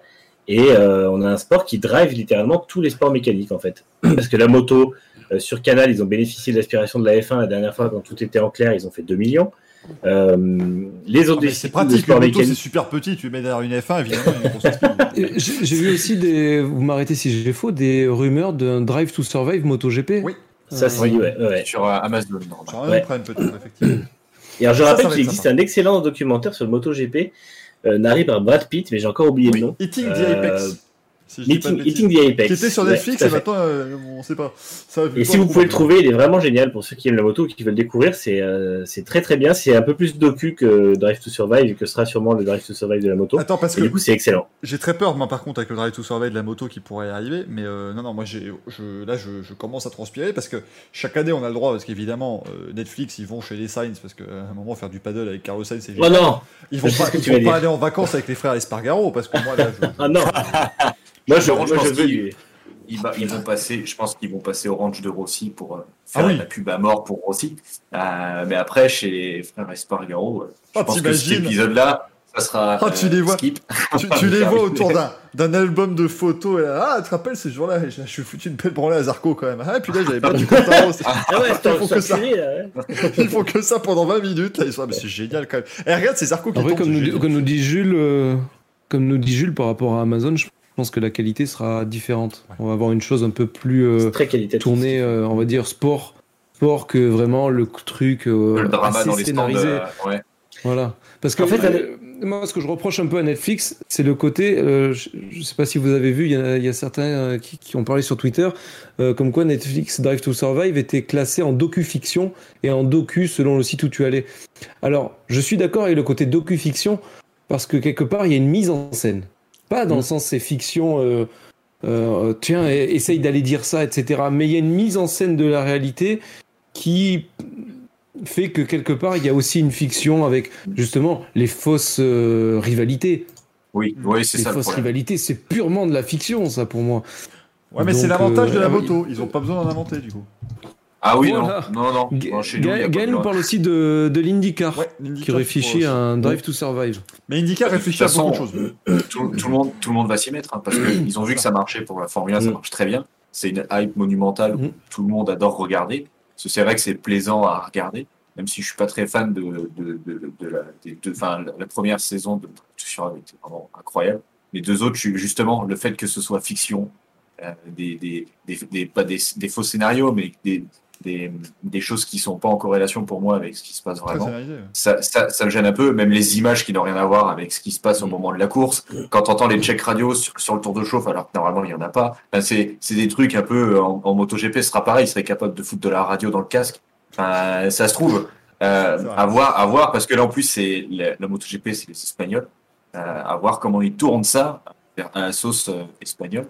Mais j'espère que Donc les je, fans je sais de- pas. Je suis que- Vas-y, vas-y, mais avec ça. J'allais dire, je- j'espère que ça se passera bien sur Amazon, mais je suis pas, je suis pas hypé à 100%. J'ai j'ai hâte de le voir, mais je suis pas. Mais, mais du suis coup, j'espère que, j'espère que les fans de F1 qui vont découvrir la moto via, euh, via ce qu'on va appeler Ride to Survive pour l'instant, euh, du coup, j'espère qu'ils vont pas commencer à écrire sur Twitter Oh, mais il y en a marre, on nous invente les mêmes rivalités qu'en F1, machin. Je suis sûr que Paul Espargaro et Joan Zarco, ils s'entendent très bien, ils, se kiffent, c'est insupportable. non, non, là, là, par contre, il y aura du vrai. Hein, si, si on vous met des trucs. euh. Alors n'hésitez pas en ça- Ça se fait des doigts dans les paddocks, il y a pas de souci. Ça se fait des coups de pied sur la piste, il y a pas de problème. Euh. Il y a moins de pas de filtres. souci. Hein. Je sais qu'il Il y faut a pas de filtre. Hein. Et en plus, à la place de Will Buxton, tu mets Cal Crutchlow et Jorge Lorenzo en alternance. et là, et là, c'est parfait. Ah là, t'as là, t'as la crème de la crème. Ah ouais. Commenté euh, par Lorenzo. Tu les assieds, tu dis Donne-nous ton avis sur machin. Voilà. Lorenzo, Lorenzo qui a lancé sa chaîne YouTube. Ouais. Où il débriefe euh, des courses. En 99 secondes. 99 secondes. Mais par contre, euh, on disait Amazon, c'est plus qualitatif. En fait, ça dépend comment ils tournent ça. S'ils tournent ça de manière Grand Prix Driver, qu'ils avaient fait sur euh, McLaren, c'était très bien. S'ils tournent ça comme Fernando sur Fernando Alonso, c'était bien aussi. Mais ça publie reportage aussi. Voilà, c'est public reportage, c'est un peu moins. Alors, il y a quand même des trucs super bien hein, sur le truc Alonso, mais on se rapproche plus d'un esprit Drive to Survive. Là où Grand Prix Driver, c'était vraiment purement des images de coulisses et c'était génial. Après, euh, à voir comment ils tourneront ça, à voir ce que la dernière vouloir. Là, Ouais. je, vous, je vous l'avoue, les, les gars, juste pour la scène où le moteur démarre pas à l'usine, ça, Ah, mais ça- ça, mérite vos, vos 5 balles 99. hein. Moi, je, je crois que c'est le, le- le brief où euh, il y a un brief aussi où, euh, où en gros la, la- la voiture a pas démarré et le fond plat marche rentre pas sur le châssis et genre t'as un brief dans le bureau avec Zach Brown, euh, Eric Boulier, je crois, oui. Là, il est déjà, ouais, il est encore là à ce moment-là. Et, euh, et euh, le- ah putain, j'ai oublié, j'ai perdu son nom, un des directeurs aussi de l'équipe euh, à ce moment-là. Et euh, et ça, c'est incroyable parce que c'est vraiment l'équipe en détresse, quoi. Il n'y a pas de filtre, il n'y a pas de romance. Tu sens que c'est vraiment de la pure détresse qui vient d'eux, quoi. Et euh, il y a des scènes comme ça. Alors, c'est un peu douloureux pour un fan de McLaren, mais c'est très bien regardé. C'était assez compliqué, effectivement. Parce que j'aimerais bien ce qui se passe, c'est. Bon, je, ça m'étonnerait que vous connaissez. C'est les films Motos the Movie. C'est des films euh, sur le motocross et le supercross américain. Enfin, c'est vraiment des purs documentaires de trois quarts d'heure. Et en fait, c'est des pilotes professionnels qui racontent pourquoi ils aiment ce sport, etc. Mais c'est, mais c'est- en fait, c'est juste la qualité de l'image. Et s'ils faisaient la même chose avec le MotoGP et la Formule 1, et la qualité d'image, et c'est juste, il y a, il y a, y a pas de, il n'y a pas de scénario, c'est juste le mec qui roule, il y a de la musique. De temps en temps, tu le vois en, en train de parler de son ressenti, etc. Et c'est juste le mec qui roule. Et il envoie. Et ça, faire la même chose en Formule 1 et C'est quelque chose que j'aimerais, mais en tant que puriste. Incroyable. Là, le Ah truc oui. de Drive to Survive, c'est qu'ils amènent les dramas pour justement euh, glaner, on va dire, un public qui n'est pas conquis. Nous, on est. on- je veux dire, on aime la, la, la mécanique, on aime euh, peut-être euh, un peu moins justement les rapports humains, etc. Mais là, Drive to Survive, s'ils amènent pas le côté drama, forcément que les gens vont dire Ils vont Ah pas ouais, c'est encore un truc de niche, là, c'est c'est pour les mecs qui aiment, euh, qui aiment se frotter la, la bite avec du cambouis, je veux dire. euh. Ah bon? Non, mais j'y- j'image le truc. Ah bon Tu tu utilises pas de l'huile motule, toi, pour te. Moi, j'ai la 10W40, elle est pas mal. de la casserole toujours. moi, À un moment donné, euh, Castrol j'ai un contrat. oh oui, le cambouis, j'en peux plus du chat. Vraiment, le chat. On vous donne ça, vous voulez directement ça, c'est incroyable. Et, vous le mettez bien vous voulez, bien entendu. Les amis. Alors, ce qui est bien, voilà, donc 22h Francis, on, on est bien. hein. On continue évidemment les news. Euh, Ouais, chers amis, euh, on aura donc euh, aussi la Formule ce week-end. Il y aura donc deux courses à Rome ce, ce week-end aussi qui aura lieu. On vous en parlera la semaine prochaine dans une émission qui durera 4 heures. Avec Etienne Dao, qui viendra pour son week-end à Rome. C'est ça. En fait, bientôt, Racing Café, il y aura un invité par segment tout le temps. C'est c'est- voilà, ça va être ça. Ouais, la Formule I, euh, c'est c'est génial. euh, Ils ont exactement la même puissance vocale euh, dans le moteur que moi. C'est c'est génial. ça de putain. Énorme. Ah non, Oh, il peut faire un concert en pleine course que tout le monde l'entendra, Bah. sans mettre le gain au max. Week-end à Rome, avec 200 personnes. C'est ça. À Gag Milan. C'est ça qui est formidable, c'est qu'il peut, tu peux faire. C'est contrairement au concert à 14 du Mans, tu fais le concert, mais t'entends en même temps la course, c'est génial. C'est absolument parfait. Euh, tout va bien. Euh, tout va parfaitement. Euh, et on a aussi à NASCAR. On va parler de Formule 1 juste après. C'est pour ça que vous faites d'abord toutes les news qui ne parlent pas de F1. Parce que vous allez dire, mais on n'avait pas encore parlé de F1 en deux heures. Et oui, c'est fait pour, les amis. Mais on va aussi avoir les nouvelles NASCAR qui vont être présentées 5 mai à Charlotte. On a une petite blague dans le conducteur là, qui s'est rajouté. Charlotte du Turquie, évidemment. Qu'on salue. Si vous avez des nouvelles de Charlotte du Turquie, n'hésitez pas, hein, véritablement. Mais elle va venir dans le prochain Racing Café pour nous parler de la NASCAR. Parce que c'est de méconnu, mais Charlotte de Turckheim est fan de NASCAR. Oui, monsieur. Ah, bah, apprend tous les jours. euh, je vais devoir refaire tout mon overlay avec des, cases de 3 cm. Moi, ça va devenir insupportable. Ça va être l'Académie des Neufs Ah, bah, bientôt, le. Racing Café. ça, ça va. Ça va être les murs de supporters en MotoGP, là, ça va être pareil. Le truc toujours qui, était, qui est toujours. Ça, c'est extraordinaire aussi, ce genre de choses qui ne sont jamais bien calées, hein, bien sûr. hein. C'est- La moto passe, 4 secondes après. compliqué de caler correctement, les mecs. Quoi. À un moment donné, c'est enregistré, ne vous emmerdez pas. Mais du coup, les NASCAR Next Gen, ça promet. Alors attention, là, là ils vont, ils vont changer de 50 ans d'un coup. Boîte séquentielle, 6 rapports, écrou central au niveau des pneus. Mamma mia, là, ça va être. Il y des, vo- des voitures qui auront une apparence fort euh, bourrine, on va dire. Ah oui, oui, ah bah oui, non, que-. Tu sais, la, la- la- la génération 6, ils avaient déjà musclé les voitures qui étaient devenues vachement plus proches de la série, un peu avec des voitures un peu costauds et tout ça. Et alors là, ça va être, euh, ouais, ça va être du, du costaud. euh. Ça, va, ça va être bien, je pense que ça va être sympa, puisque on a, on a un peu fait le tour de la, de la génération actuelle. Donc, euh, Elle bien. fait un boucan, cette voiture. hein. Ouais, Écrou central, ouais, ça, ça va changer. Parce Ah que oui, c'est non, vrai que j'étais, je suis très amateur de NASCAR, mais j'étais très fan d'entendre ces bruits de pistolet. Ouais, ouais, c'est vrai que c'est Et changé. Ça, moi, ça m'a toujours, ah ouais, mais ça m'a toujours fait rêver. J'ai toujours trouvé ça impressionnant quand les mecs ils, ils montent les, On nous suggère ça dans le chat. Oh putain. Là, c'est impressionnant. ouais. Et 18 pouces. les mecs-. Les mecs, euh, la vitesse où ils travaillent, enfin, quand ils se filment vu de haut, là où ils enlèvent les, les, les, Mm. les boulons, enfin, les mecs, c'est- pour moi, ils sont incroyables. C'est, des monstres. Et de passer à un, écrou euh, central, ouais, ça va changer. Ça va énormément changer le travail du gars. ouais.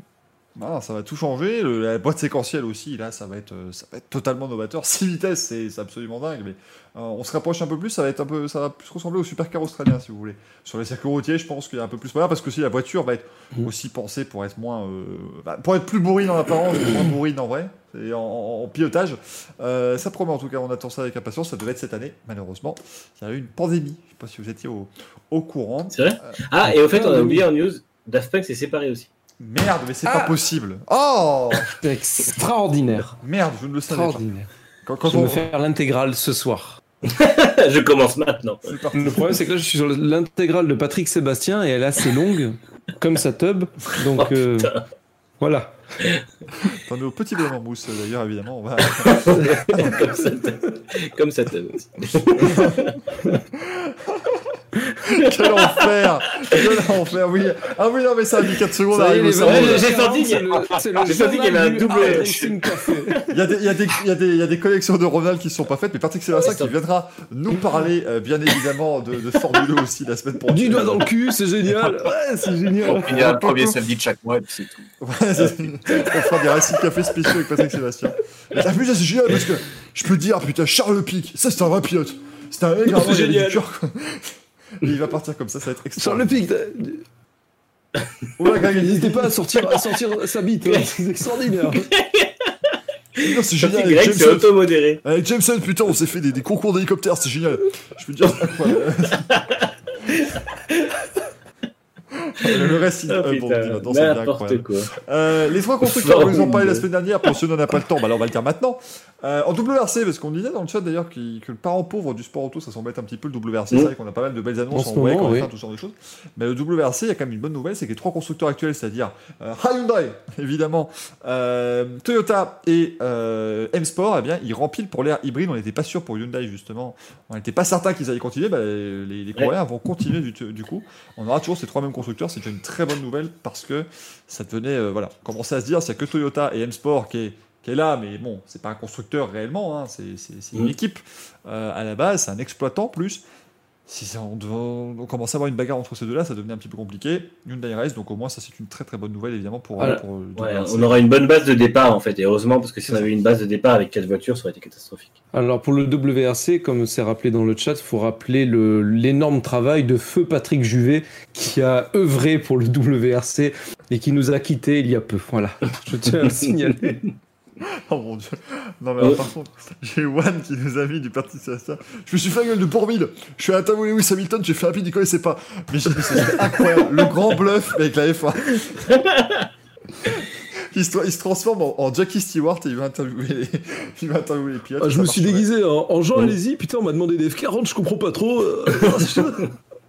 C'est génial, putain. Alors, on nous dit, on nous dit pas de retour de Subaru en WRC, non, malheureusement, Subaru aujourd'hui ne fait que des SUV et assimilés, donc euh, Ils vont, il va y avoir un avec- extrémique, vous allez voir flou. Hein. Je vous. Avec une gamme vieillissante. Ouais. C'est- Ils sont Ouais. au fond du gouffre. parce hein, que tout c'est- ce qu'ils ont, c'est des restylages de restylages. hein. Le XV, il en est à son euh, troisième restylage, je crois, et ça vieillit euh, méchamment.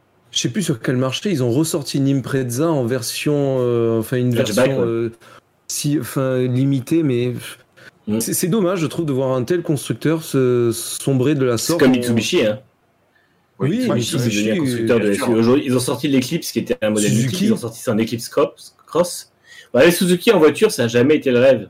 Bah, il y a eu l'escudo, tout ça, il y a eu du rêve quelque Oui, part. mais bon. Je veux dire, ils n'ont pas eu cette même aura, mais je veux dire, c'est c'est des petits Mm. constructeurs japonais qui, qui disparaissent. Mais euh. tu sais, je trouve que Mitsubishi Subaru, c'était un peu le. Pour moi, c'est Ah, la quintessence du groupe A euh, des, des- Ouais. des- du rallye. Et en fait, euh, bah, aujourd'hui, c'est devenu des constructeurs qui sont à l'agonie et qui construisent des SUV, et c'est assez triste. Et Proton. Voilà. Comme dit, bien, euh, Proton. comme dit Proton. Jérémy, on a, on a, l'ancien en, Euro- en Europe qui était un peu Oui. dans. Enfin, qui est totalement dans cette, dans cette. L'ancien qui a vendu zéro voiture en France en 2020.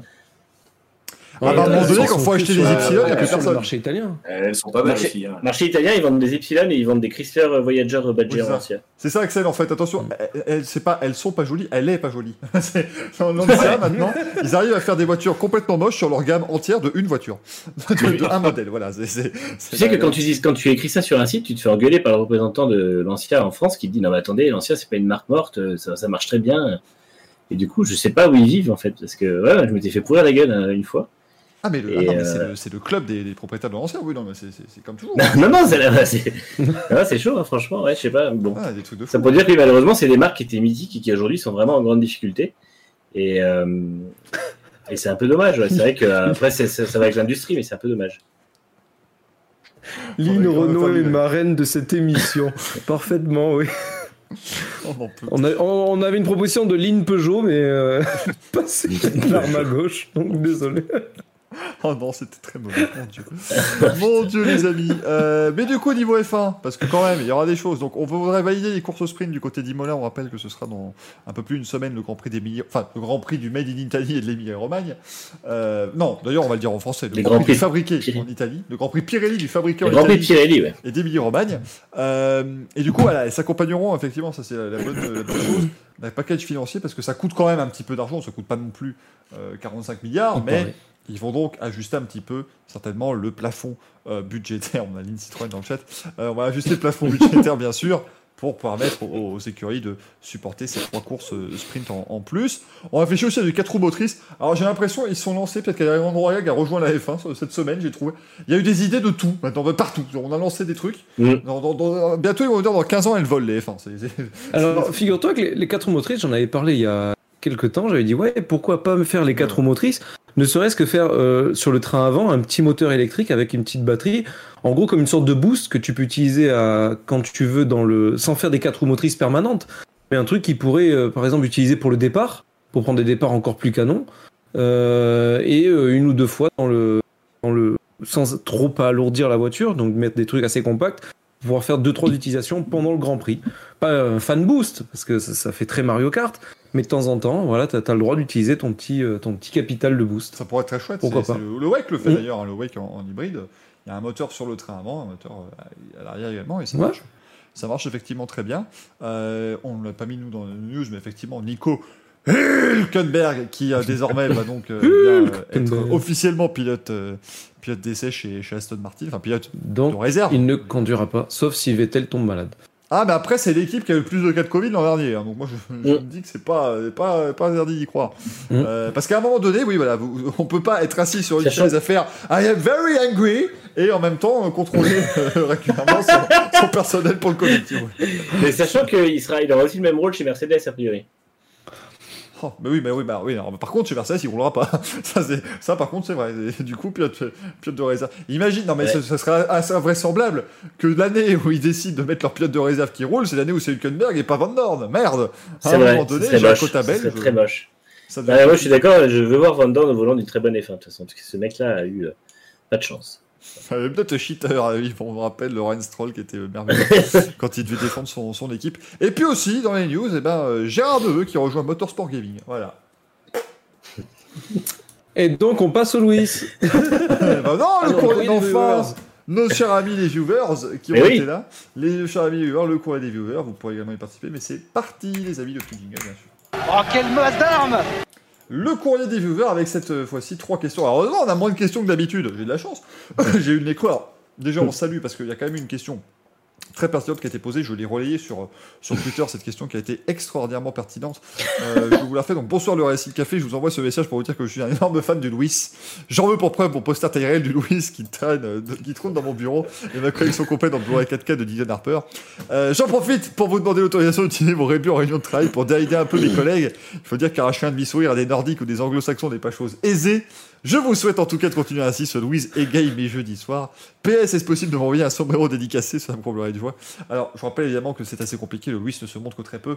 On va évidemment faire de notre mieux, Oui. euh, bien entendu. Voici mon adresse Frédéric V, le chalet à côté de celui du Finlandais Bourré. C'est 8340, Inville, Suisse. Évidemment, cher Frédéric, sachez que nous ferons le, le maximum. Euh, c'est euh, c'est bien normal. Euh, Nikita Mazepin aussi qui nous demande quand est-ce que les Grigor reviennent en F1. Euh, bien évidemment. Euh, et il y avait aussi, si je dis pas de bêtises, ah oui aussi, ça c'est pour toi Greg, Rémi de la Turbine qui nous demande. Du coup, Greg, est-ce que tu changeras de veste un jour pour le Louis? Est-ce qu'on aura une collection pour le Louis? Euh, alors non, j'ai pas énormément de vestes, j'en avoir 3 ou 4 maxi, donc euh, non, je suis pas un fashionista. Abonnez-vous, euh, abonnez-vous à la chaîne Twitch les amis, nous achèterons des vestes pour Greg. Euh, bien, enfin, pour Louis, bien évidemment. Mais on commence par Radio Junior, qui nous pose euh, cette question si vous pouviez conduire n'importe quelle Formule 1 de l'histoire du sport, enfin de, de la Formule 1 justement, laquelle choisiriez-vous et pourquoi la MP80 euh, Manu, Euh, je vais faire dans l'ordre de je l'apparition à serais- l'écran. J'ai beau adorer la MP420, ce serait pas la MP420 parce qu'il y avait encore des aides à la conduite à cette époque-là et les pneus rénuriques sont immondes.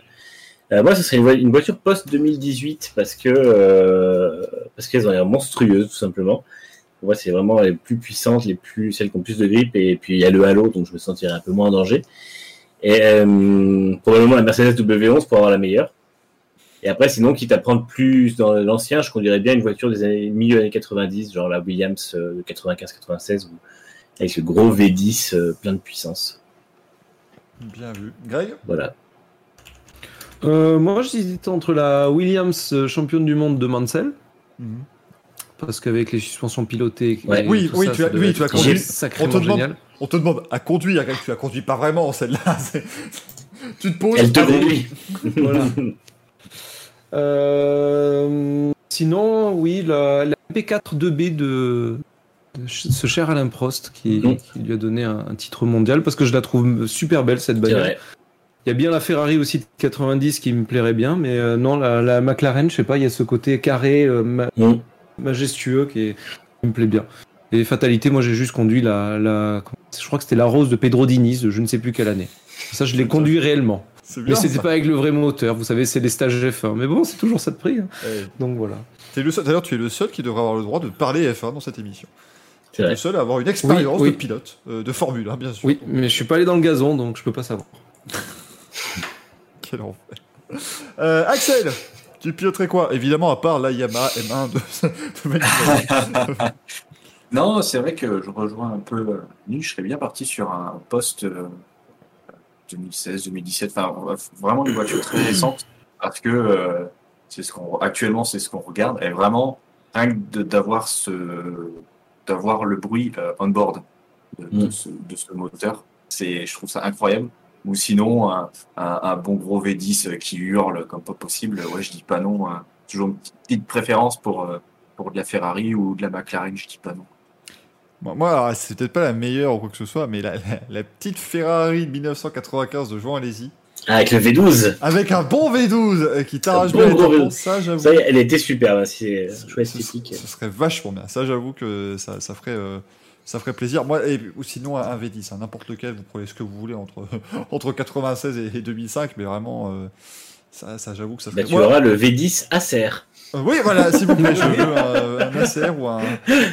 Bon, je veux me retrouver avec le, le V10 de chez Arrows en 99. Là, le, c'était quoi C'était Super Tech. L'Asiatech. Je vais me retrouver avec l'Asiatech de 2002. Asiatech.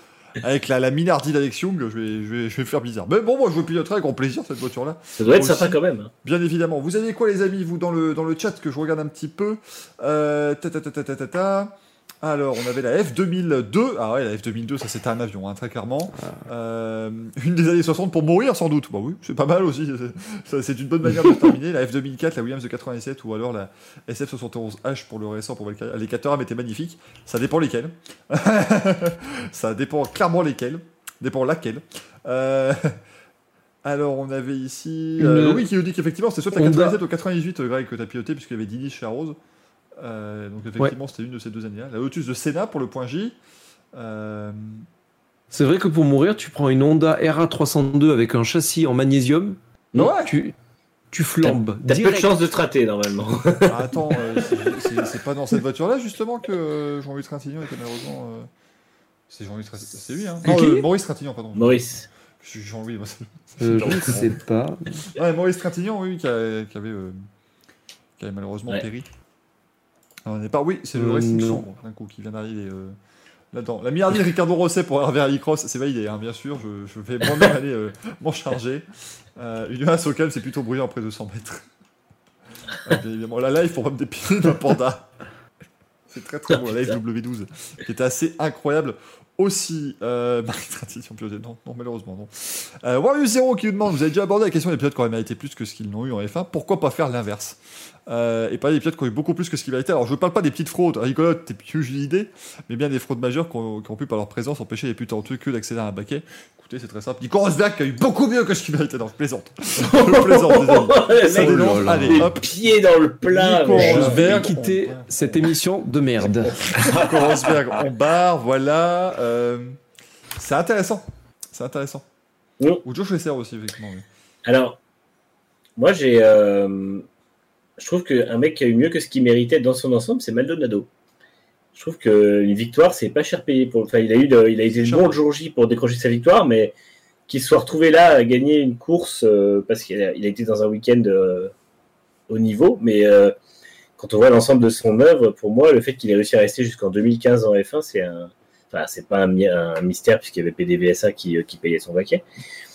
Mais ça a bloqué beaucoup de, de bons pilotes qui n'ont pas pu accéder à la F1 à ce moment-là, euh, notamment parce qu'ils bloquaient, euh, ils bloquaient des, des, des baquets dans des équipes de milieu fond de grille, quoi, donc euh, qui auraient pu faire un bon, un bon tremplin pour des, des jeunes. Et je trouve que c'est un peu dommage.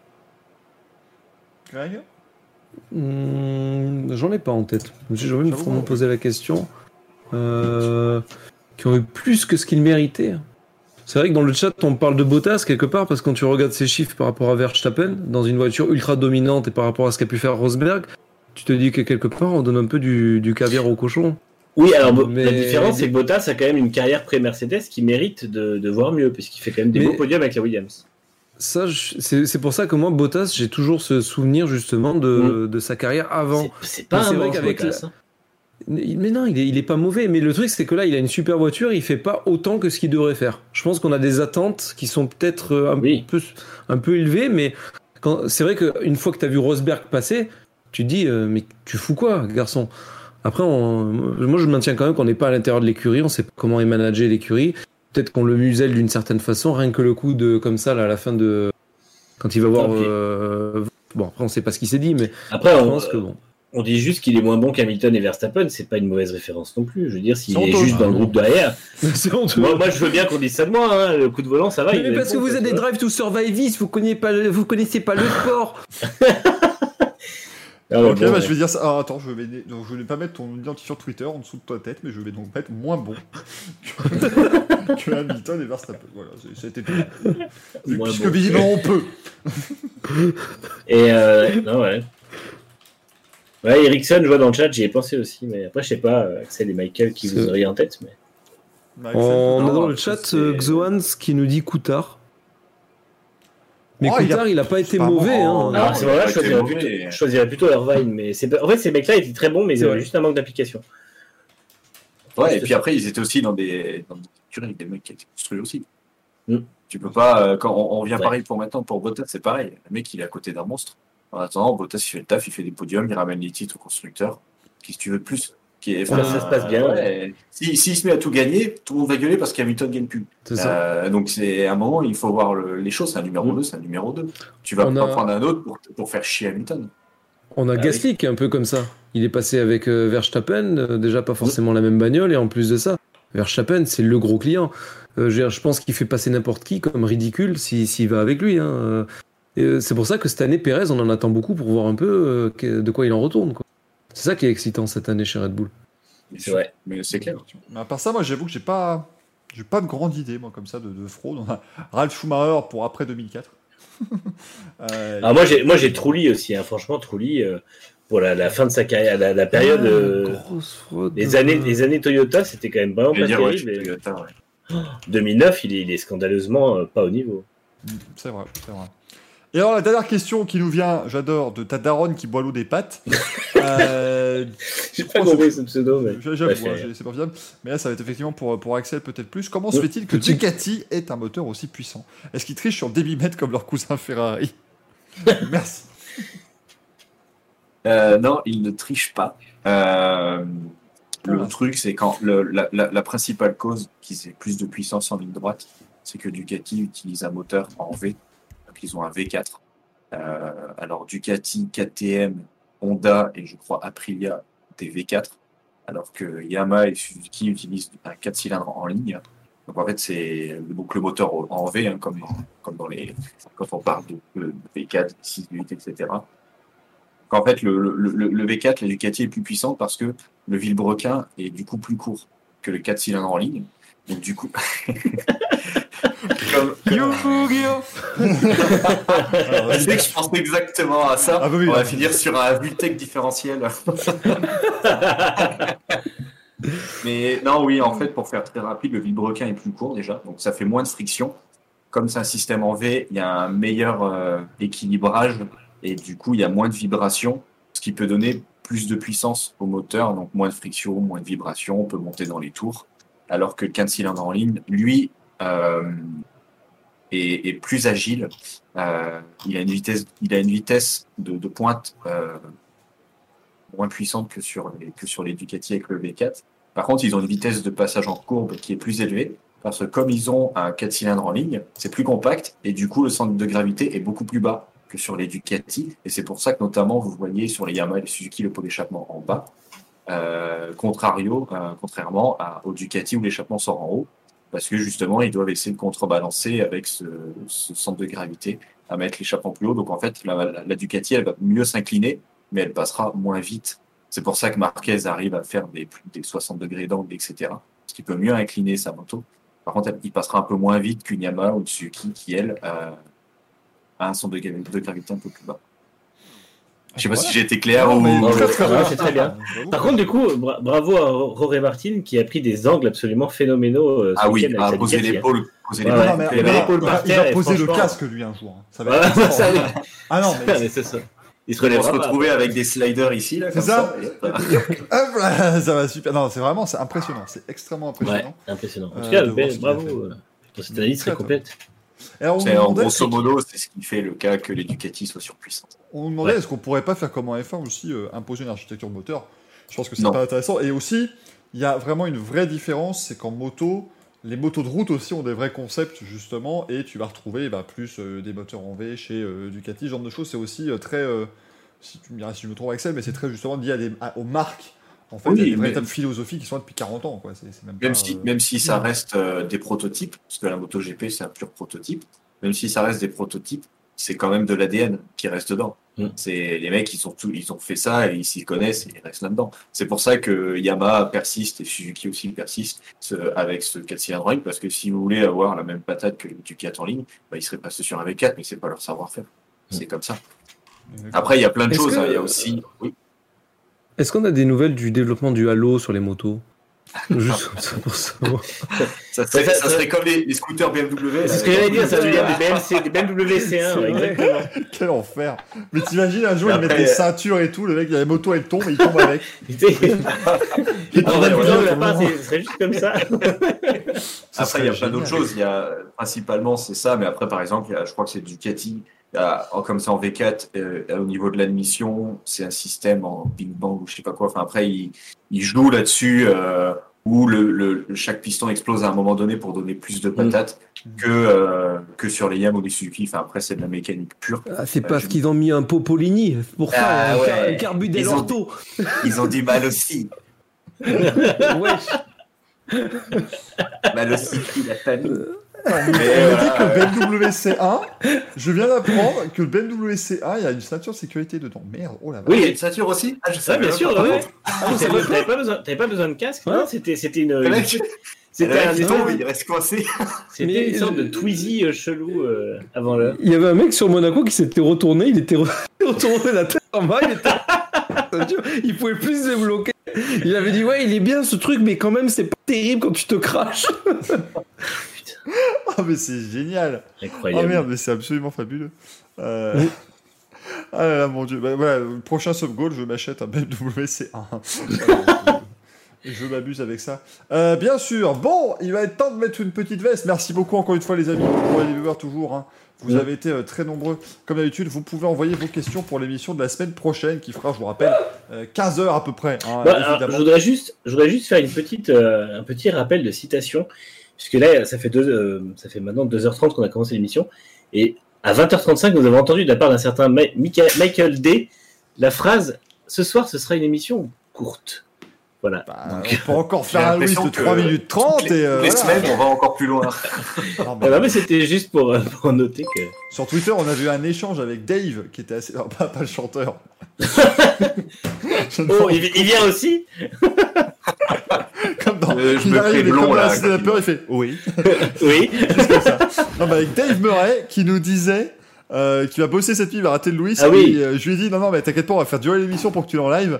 Et il nous fait délicate attention, mais j'ai pas moyen d'écouter en bossant, à moins que vous soyez encore après minuit. Ça va arriver, hein. Il y aura du Racing Ah oui. Café après minuit. Oui, hein. oui, oui. c'est- vrai que je l'ai vu et ça va pas tarder. Ça va vraiment pas tarder. On, on y va droit, on y va droit. Rien que celui de la semaine prochaine, il va être, euh, il va être euh, costaud. hein, le- Il y a Gaël qui demande si Emmanuel Macron n'est pas venu finalement. Et non, il est pas salaud. C'est vrai que oui, il n'a pas. euh. Saligo Le président de la République n'a pas répondu à mon appel. Je suis extrêmement euh, frustré. Trop vous rappelle que la semaine prochaine, nous aurons Simon Pagenaud et Daniel Ortelli, auteur de Lewis Hamilton, Oui. la route du champion. hein, C'est disponible euh, dans euh, c'est aux éditions euh, City, biographie City, et euh, c'est disponible dans toutes les bonnes crèmeries. Mais vous retrouverez plutôt ce livre chez un libraire. Vous aurez plus de cas, de le trouver euh, là-bas. Mesdames et messieurs, place au jeu, place au Louis, c'est bien. Et ce soir, c'est Luis Balboa Pourquoi Pourquoi Je sais pas, ils étaient là, j'ai dit. Ah d'accord. Tu accessoirises. Il vient de se foutre Oui. une droite quand même, le Louis là. hein. Moi, je, je sais plus quoi faire. Oui, parce que je suis un peu fou. Je suis ce garçon un peu fou. Aïe, Il aïe, a pas changé. Il a pas, changé. Alors, ce soir, c'est un Louis Sage qu'on va pouvoir écouter en podcast. Donc, je vais vous poser des questions. Vous allez pas répondre euh, aléatoirement. On va poser la question gentiment. On va axer le truc. Quand vous êtes prêt, vous me dites OK. Vous répondez plus ou moins en même temps, histoire de pas trop vous influencer. Et moi, je vais noter les points. Voilà, tout simplement.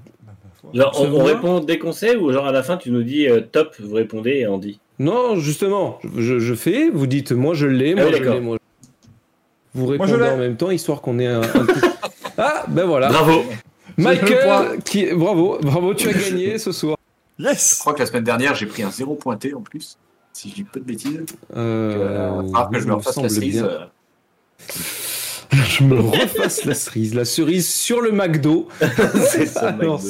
Putain, on veut Michael toujours aussi précoce. écoutez- Mais enfin, écoutez, ma, ma vie privée n'a- pas à vous regarder. Toujours aussi précoce. puisque puisque j'ai Madame n'est effective- pas contente. puisqu'effectivement, je dois l'avouer, je suis né prématuré. Voilà, euh, effectivement. Mais, euh, je ne vois pas ce que ça vient faire dans le Et récit. ça se Ça voit. n'a aucun Ça s'entend surtout. vous avez dit que vous comprendrez un jour pourquoi il y a euh, Sarrazin, tout ça, Taylor tout ça. bah, Il y a une explication logique. à un moment donné. Oh, putain. alors, est-ce que vous êtes prêts pour le Louis soir Allez, rien. Si S'il vous plaît. Ce soir, c'est le Louis Sage, parce que comme le dit le proverbe mexicain, tous les hommes sont faits de la même- même moule. C'est un vrai proverbe mexicain que j'ai trouvé. De vrai Aussi bizarre Attends, c'est pas dans le même moule Ou c'est vraiment dans la Non, c'était dans la même moule, ça m'a surpris aussi, j'ai relu à trois fois. Je me suis dit, c'est pas possible. Voilà, donc les Mexicains sont de sacrés déconneurs et Pérez sera invité au prochain Racing Café. C'est euh, Fatboy Slim qui nous le dit, euh, Carlos Slim qui nous le dit.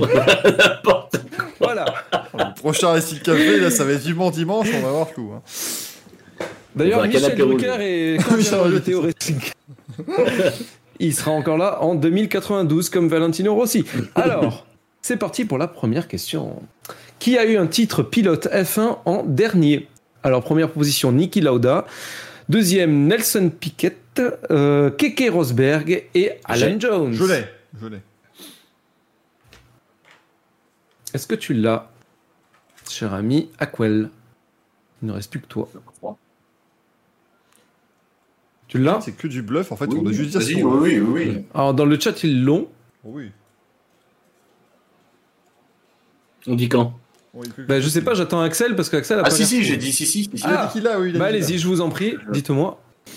Nelson Piquet. Piquet. Ouais, j'aurais dit Piquet, ouais. C'est bien ça. En 1987, c'est Nelson Piquet, voilà, avec une superbe couronne magistrale.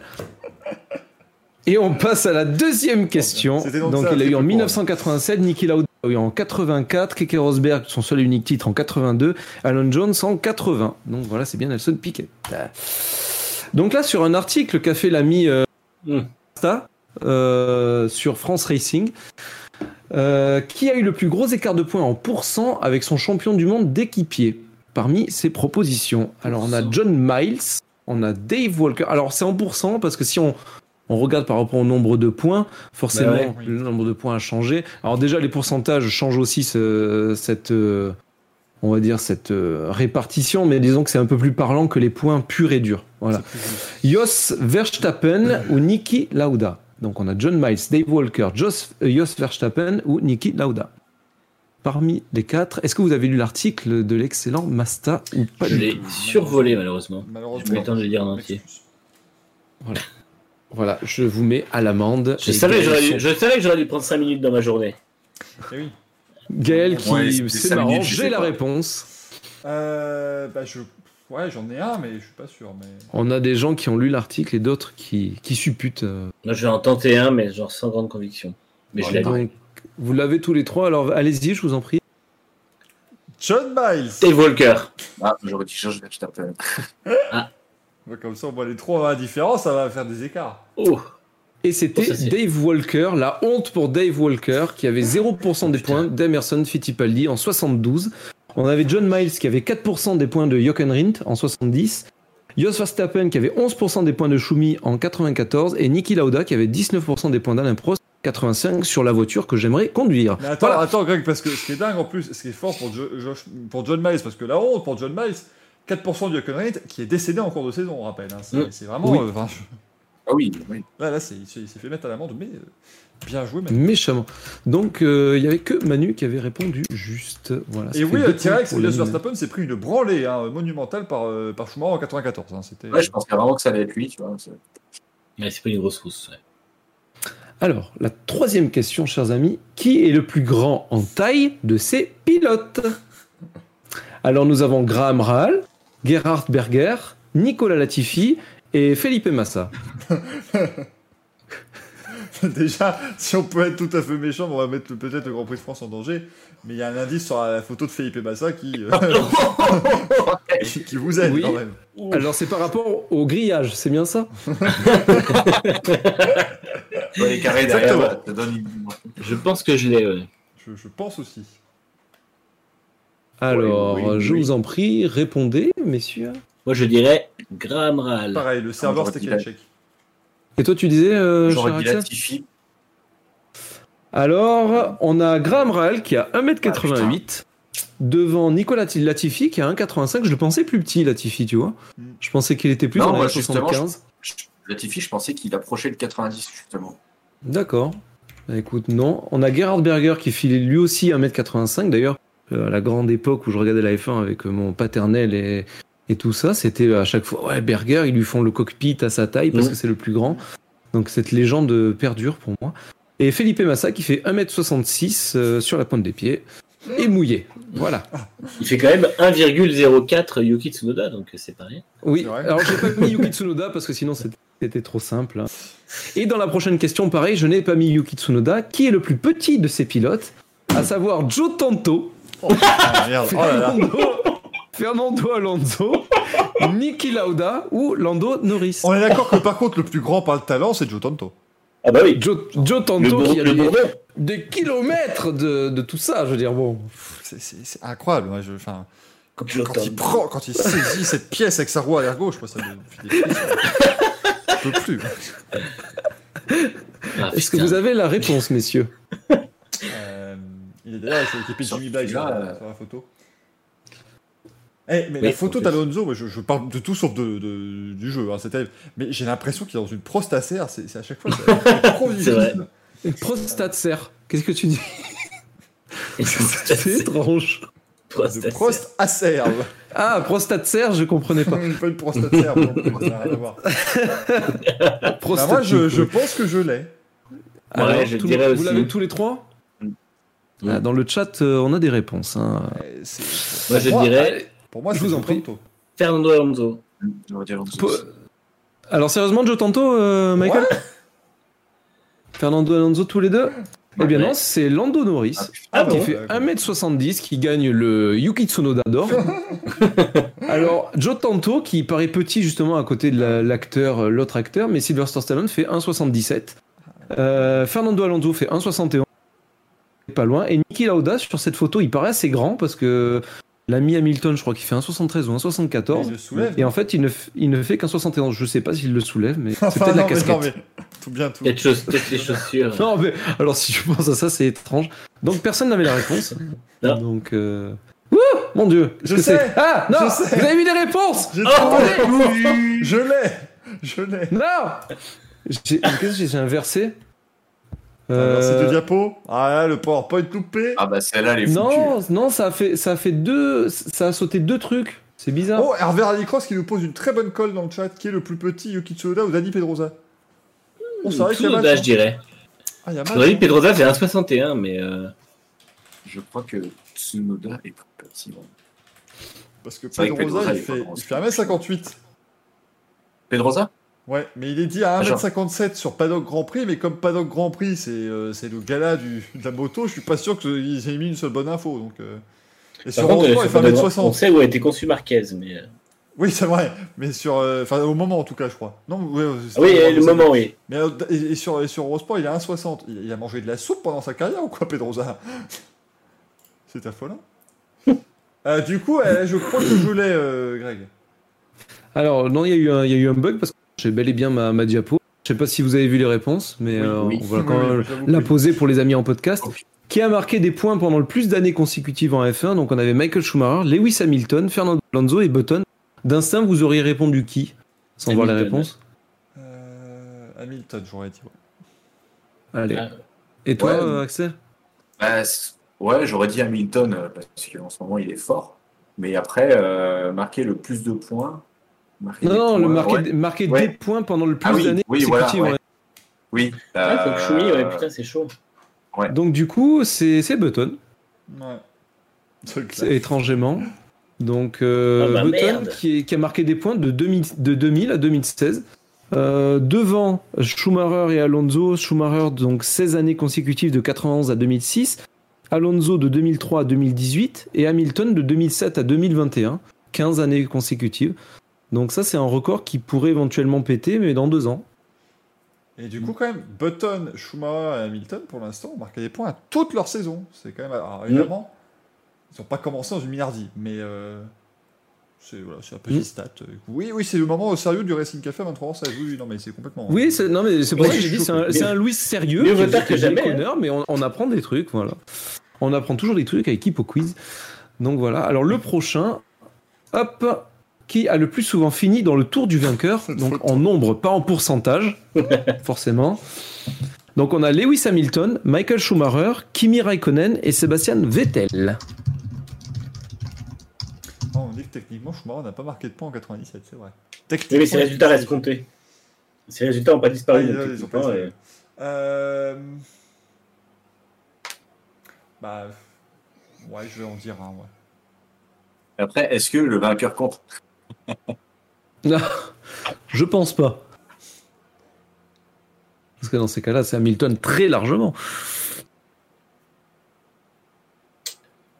J'en ai, j'en ai un, après, vous en faites ce que vous Ouais. voulez. Ouais, moi je. Vous y êtes, ouais. vous ouais. Allez, lâchez l'info. Vettel Ray- Schumacher. Raikkonen. Ça va être Hamilton. Alors, Vettel, Schumacher, Raikkonen, et c'est Hamilton. voilà.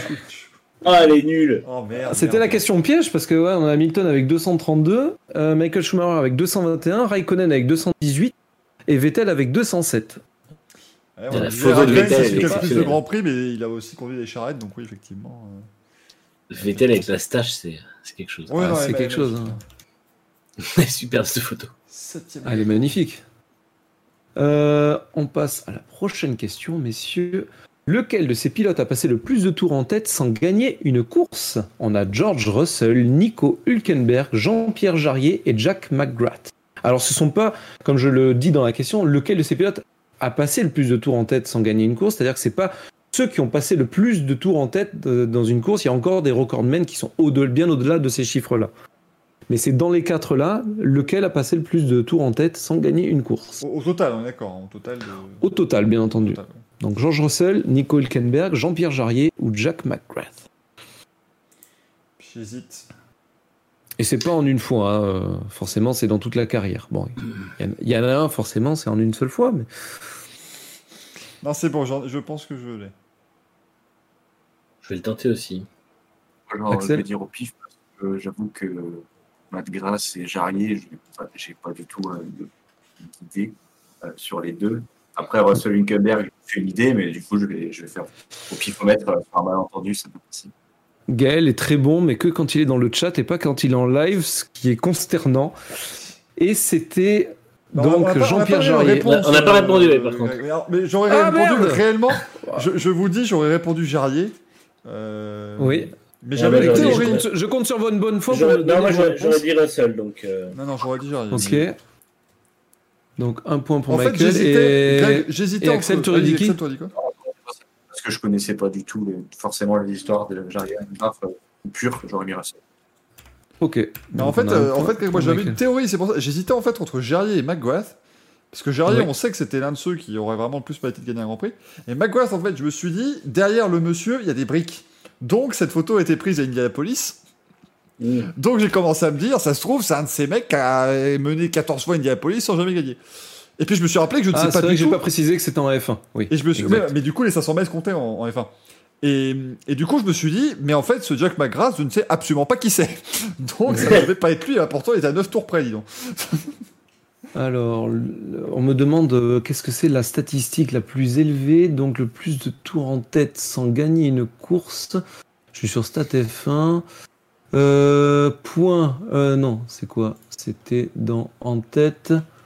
Euh, plop, plop, plop. C'était dans quoi? Je crois que c'était. Alors, je l'ai plus en tête. Et perdu dans les Euh, méandres. Euh, hop, victoire. Sans victoire. top. C'était dans les divers, non. Grand Prix sans victoire. Écoutez, ah voilà, ça y est, je l'ai. Donc on a Chris Amon avec 183 tours, euh, Jean Béra avec 107 et Jean-Pierre Jarrier qui est troisième avec 79 tours en tête sans victoire. Voilà. Donc les Français, on est plutôt bien placés dans ce scandaleux classement. Alors, on passe sur l'avant-dernière question. Ces pilotes qui ont fait le plus de podiums en une saison, ils ont fait 17 podiums en une saison, mais qui a le meilleur pourcentage? Donc on a Lewis Hamilton, Lewis Hamilton, donc ce n'est pas une erreur parce qu'il est deux fois, Michael Schumacher et Sébastien Vettel. Sur la droite, vous voyez des représentants des super... Je l'ai. Bien entendu. Euh, bah, faut, alors, faut préciser lequel des Lewis Hamilton, si on en veut. Alors non, parce que je te dis, ce sont deux stats. Donc euh, tu, oui, tu peux dire une des deux, mais bon, on va dire que... Ah, Voilà, si on dit ça va celui être de gauche, gagnant. c'est droite. Voilà, allez. Euh, Le truc, c'est que quand tu. Là, je suis un peu à l'ouest. La fatigue se, se fait euh, présente. Mais quand tu dis qui a le meilleur pourcentage, c'est par rapport au nombre de courses à l'année. C'est Euh, ça, exactement. ça, C'est ouais, par exemple, si je il y a suis eu à la saison, 17 ouais. courses, 17 courses sur, euh, sur 32 et que l'autre en a fait 17 courses sur 23, ben forcément, c'est celui sur qui en a fait 17 sur 23 qui gagne. Mais je sais aussi, comme Manu. Je l'ai. Je vous en prie, messieurs. Choumi Moi, j'aurais dit. Ouais. Il a fait parce que c'est là où 100%. il y avait- il y le moins de Choumi J'aurais dit Choumi aussi. 100%. On l'avait dans le chat et c'est Choumi en 2002 et une stat qui reste d'actualité, c'est que c'était son cinquième titre au Grand Prix de France à la course 11 sur 17 de la saison. Et il restait donc 6 GP dans la saison, ce qui reste un record pour euh, un sacre tôt dans une, dans une saison. Donc on avait Lewis Hamilton en 2016 qui a fait 80,95% de, de podium en une saison. Euh, Lewis Hamilton à nouveau en 2015 qui a fait 89,47%. Hamil- euh, Schumacher qui a fait 100% des, des podiums en 2002, donc une, euh, une saison extra- extraordinaire. Et Vettel qui en 2011 avait fait 89,47% de, de podiums en une saison, comme son ami Hamilton en 2015. Et autant Voilà vous dire qu'il a donc été titré le 21 juillet. Ouais. Euh, Schumacher en 2002. si cette année, par exemple, on fait, imaginons cette année, il y a quelqu'un qui bat le record de Schumacher et qu'il est champion du monde à cette course du, du but, euh, eh ben, il sera du coup champion euh, le 3 octobre. hein. C'est pour vous montrer à quel point ça s'est allongé quand même. Ouais. Ouais. Il y a beaucoup plus de rentrées. Et on passe à... Donc là, on avait dit quoi euh, pour les réponses, messieurs? Tout le monde Schumacher. Euh, tout le monde avait Schumacher, Schumacher. donc un Ouais. point chacun. Euh, pour la petite information, j'ai les scores sous les yeux. On a Emmanuel et Michael qui sont ex aequo avec 4 points. Ouf. Et Axel qui a deux points, mais qui ne démérite pas, puisqu'il a mes faveurs, et que je l'aime beaucoup, ce garçon. voilà. Donc la dernière question, si tu réponds juste Axel, tu marques 6 points d'un coup. Alors la dernière question dans le chat, ils sont chauds. Lequel de ces pilotes a réalisé le plus de pôles avec la même marque de moteur? Donc on a Alain Prost, euh, Jim Clark Kent, Niki Lauda et Damon Hill en la, en la personne de Monsieur Sheffield. Et, et pour ceux qui n'ont pas le, le- son podcast, Le c'est Elise Boone. Hein. Alors, je- à la base, j'ai déconné sur ça parce que j'ai mis en, sur Twitter une, euh, un poisson d'avril que certains ont repris avec beaucoup de sérieux où j'ai dit que dans le biopic d'Alain Prost, tout avait été remis à zéro et que finalement, c'était Elise Moon qui incarne le français. Il y en a certains qui l'ont pris très sérieusement en disant c'est scandaleux. Et d'autres qui ont bien rigolé en disant oui quand il changera les pneus Michelin qui dira Merki quand il doublera les gens. Ou qui passera qui, qui parlera de Prost Grand Prix. C'était quoi déjà? Il y avait une vanne avec le géant. C'était c'était fort sympathique voilà. Alors est-ce que vous l'avez? Lequel de ces pilotes a réalisé le plus de pôles avec la même marque de moteur? Alain Prost Jim Clark Niki Lauda ou Damon Hill? On rappelle que Niki Lauda, vrai, justement, il était, on rappelle, euh, joué par l'excellent Daniel Brühl. Ils Oui. ont pas pu trouver mieux pour Niki Lauda, bien sûr. oh l'enfoiré Mais il est vraiment excellent. Mm. Euh, Ouais. on a des on a des réponses dans le, Je l'ai. le- Je pense, peut-être, allez, je tente. Moi, j'ai tenté quelque chose. Quelque chose. allez-y messieurs Jim Clark. Clark avec Cosworth. Ah bah ça va bien nous régler notre, euh, notre aequo. Alors vas-y, euh, Michael, dis la marque de, de moteur. On sait jamais que toi tu as une autre marque de moteur. Euh, bah, c'était les, ouais, c'était les Cosworth à l'époque ou des, Ouais, bah, c'était- pas Lotus Ok. Sport, c'était Cosworth. Les réponses sont arrêtées. Cosworth. Et cher Axel, toi tu dirais. Moi, j'avais dit Prost. Prost. Et il s'agissait de Jim Clark sur Climax. Ouais. Voilà, donc euh, Jim Clark a réalisé le plus de pôles avec la même marque de moteur, à savoir Climax 26. Ah, c'était Climax, Alain- la marque C'était pas Cosworth Oui. Ouais. Euh, Alain Prost, Renault 23. Niki Lauda 23 pour Ferrari. Et Hill 20 pour Renault. Voilà, messieurs. Donc Renault est deux fois dans ce, dans ce, petit, euh, dans ce petit top. Et bien entendu, ce n'est pas le, le méga top top. On a du Hakkinen forcément sur Mercedes et on Oui. a aussi euh, forcément Hamilton. Hamilton, Ah, sur Mercedes qui lui a réalisé 100% de, de Oui. ses pôles avec, euh, avec Mercedes. Donc là, on a un ex parfait. euh, Qu'est-ce qu'il faut faire? Il faut faire le super méga Louis de la mort Je prends Histoire, une histoire que l'émission passait 3 heures, c'est ça Ouais, c'est ça, ou alors simplement dire bravo et on va se coucher. et, on déclare, et on déclare deux champions comme lors de la première saison de l'IRL. Ah putain, c'est vrai. C'est- toi qui vois, hein, cher ami. Euh, Mais Moi, moi, je suis chaud pour une 90, question au hasard hein, de derrière les fagots. Bon, vas-y, vas-y, fais- fais-nous une Allez, une question de rapidité, comme ça au moins Voilà, question vite. de rapidité derrière Didier de Fago. Là, c'est du. Extraordinaire, extraordinaire. Euh, Si vous connaissez Didier de Fago, euh, sachez que vous avez euh, toutes mes, euh, tout mon respect, bien sûr. Alors, alors, alors, alors, alors. Yo, Je vais prendre un truc sur StatF1, un truc tout bête. C'est le Super Louis. Le plus de podiums sans victoire, messieurs. En F1. Ça, C'est Paul Hülkenberg. Qui est le Euh, pilote Le premier qui répond juste, il a sans gagné. victoire. On l'a dans le chat. Je Ne regarde regardez pas. chat, Je vous promets. Pas. Euh... euh, Albon. Oh, ils sont caustiques dans Non. le chat. Hein. N'empêche, il y, y avait des, il y a des que tu peux manipuler. Par exemple, Tsunoda, qui a, ré- qui a réalisé 100% de ses courses dans les points. Et oui, bah oui, c'est le seul, Ouais, c'est euh, l'un des hein. seuls sur la F1 d'ailleurs. Euh, Euh, Fika qui a mené 100% des tours, en... enfin sur 100% de ses grands premiers F1. Euh... plus grand nombre de podiums sans, vi- euh, sans victoire Mm. C'est ça, hein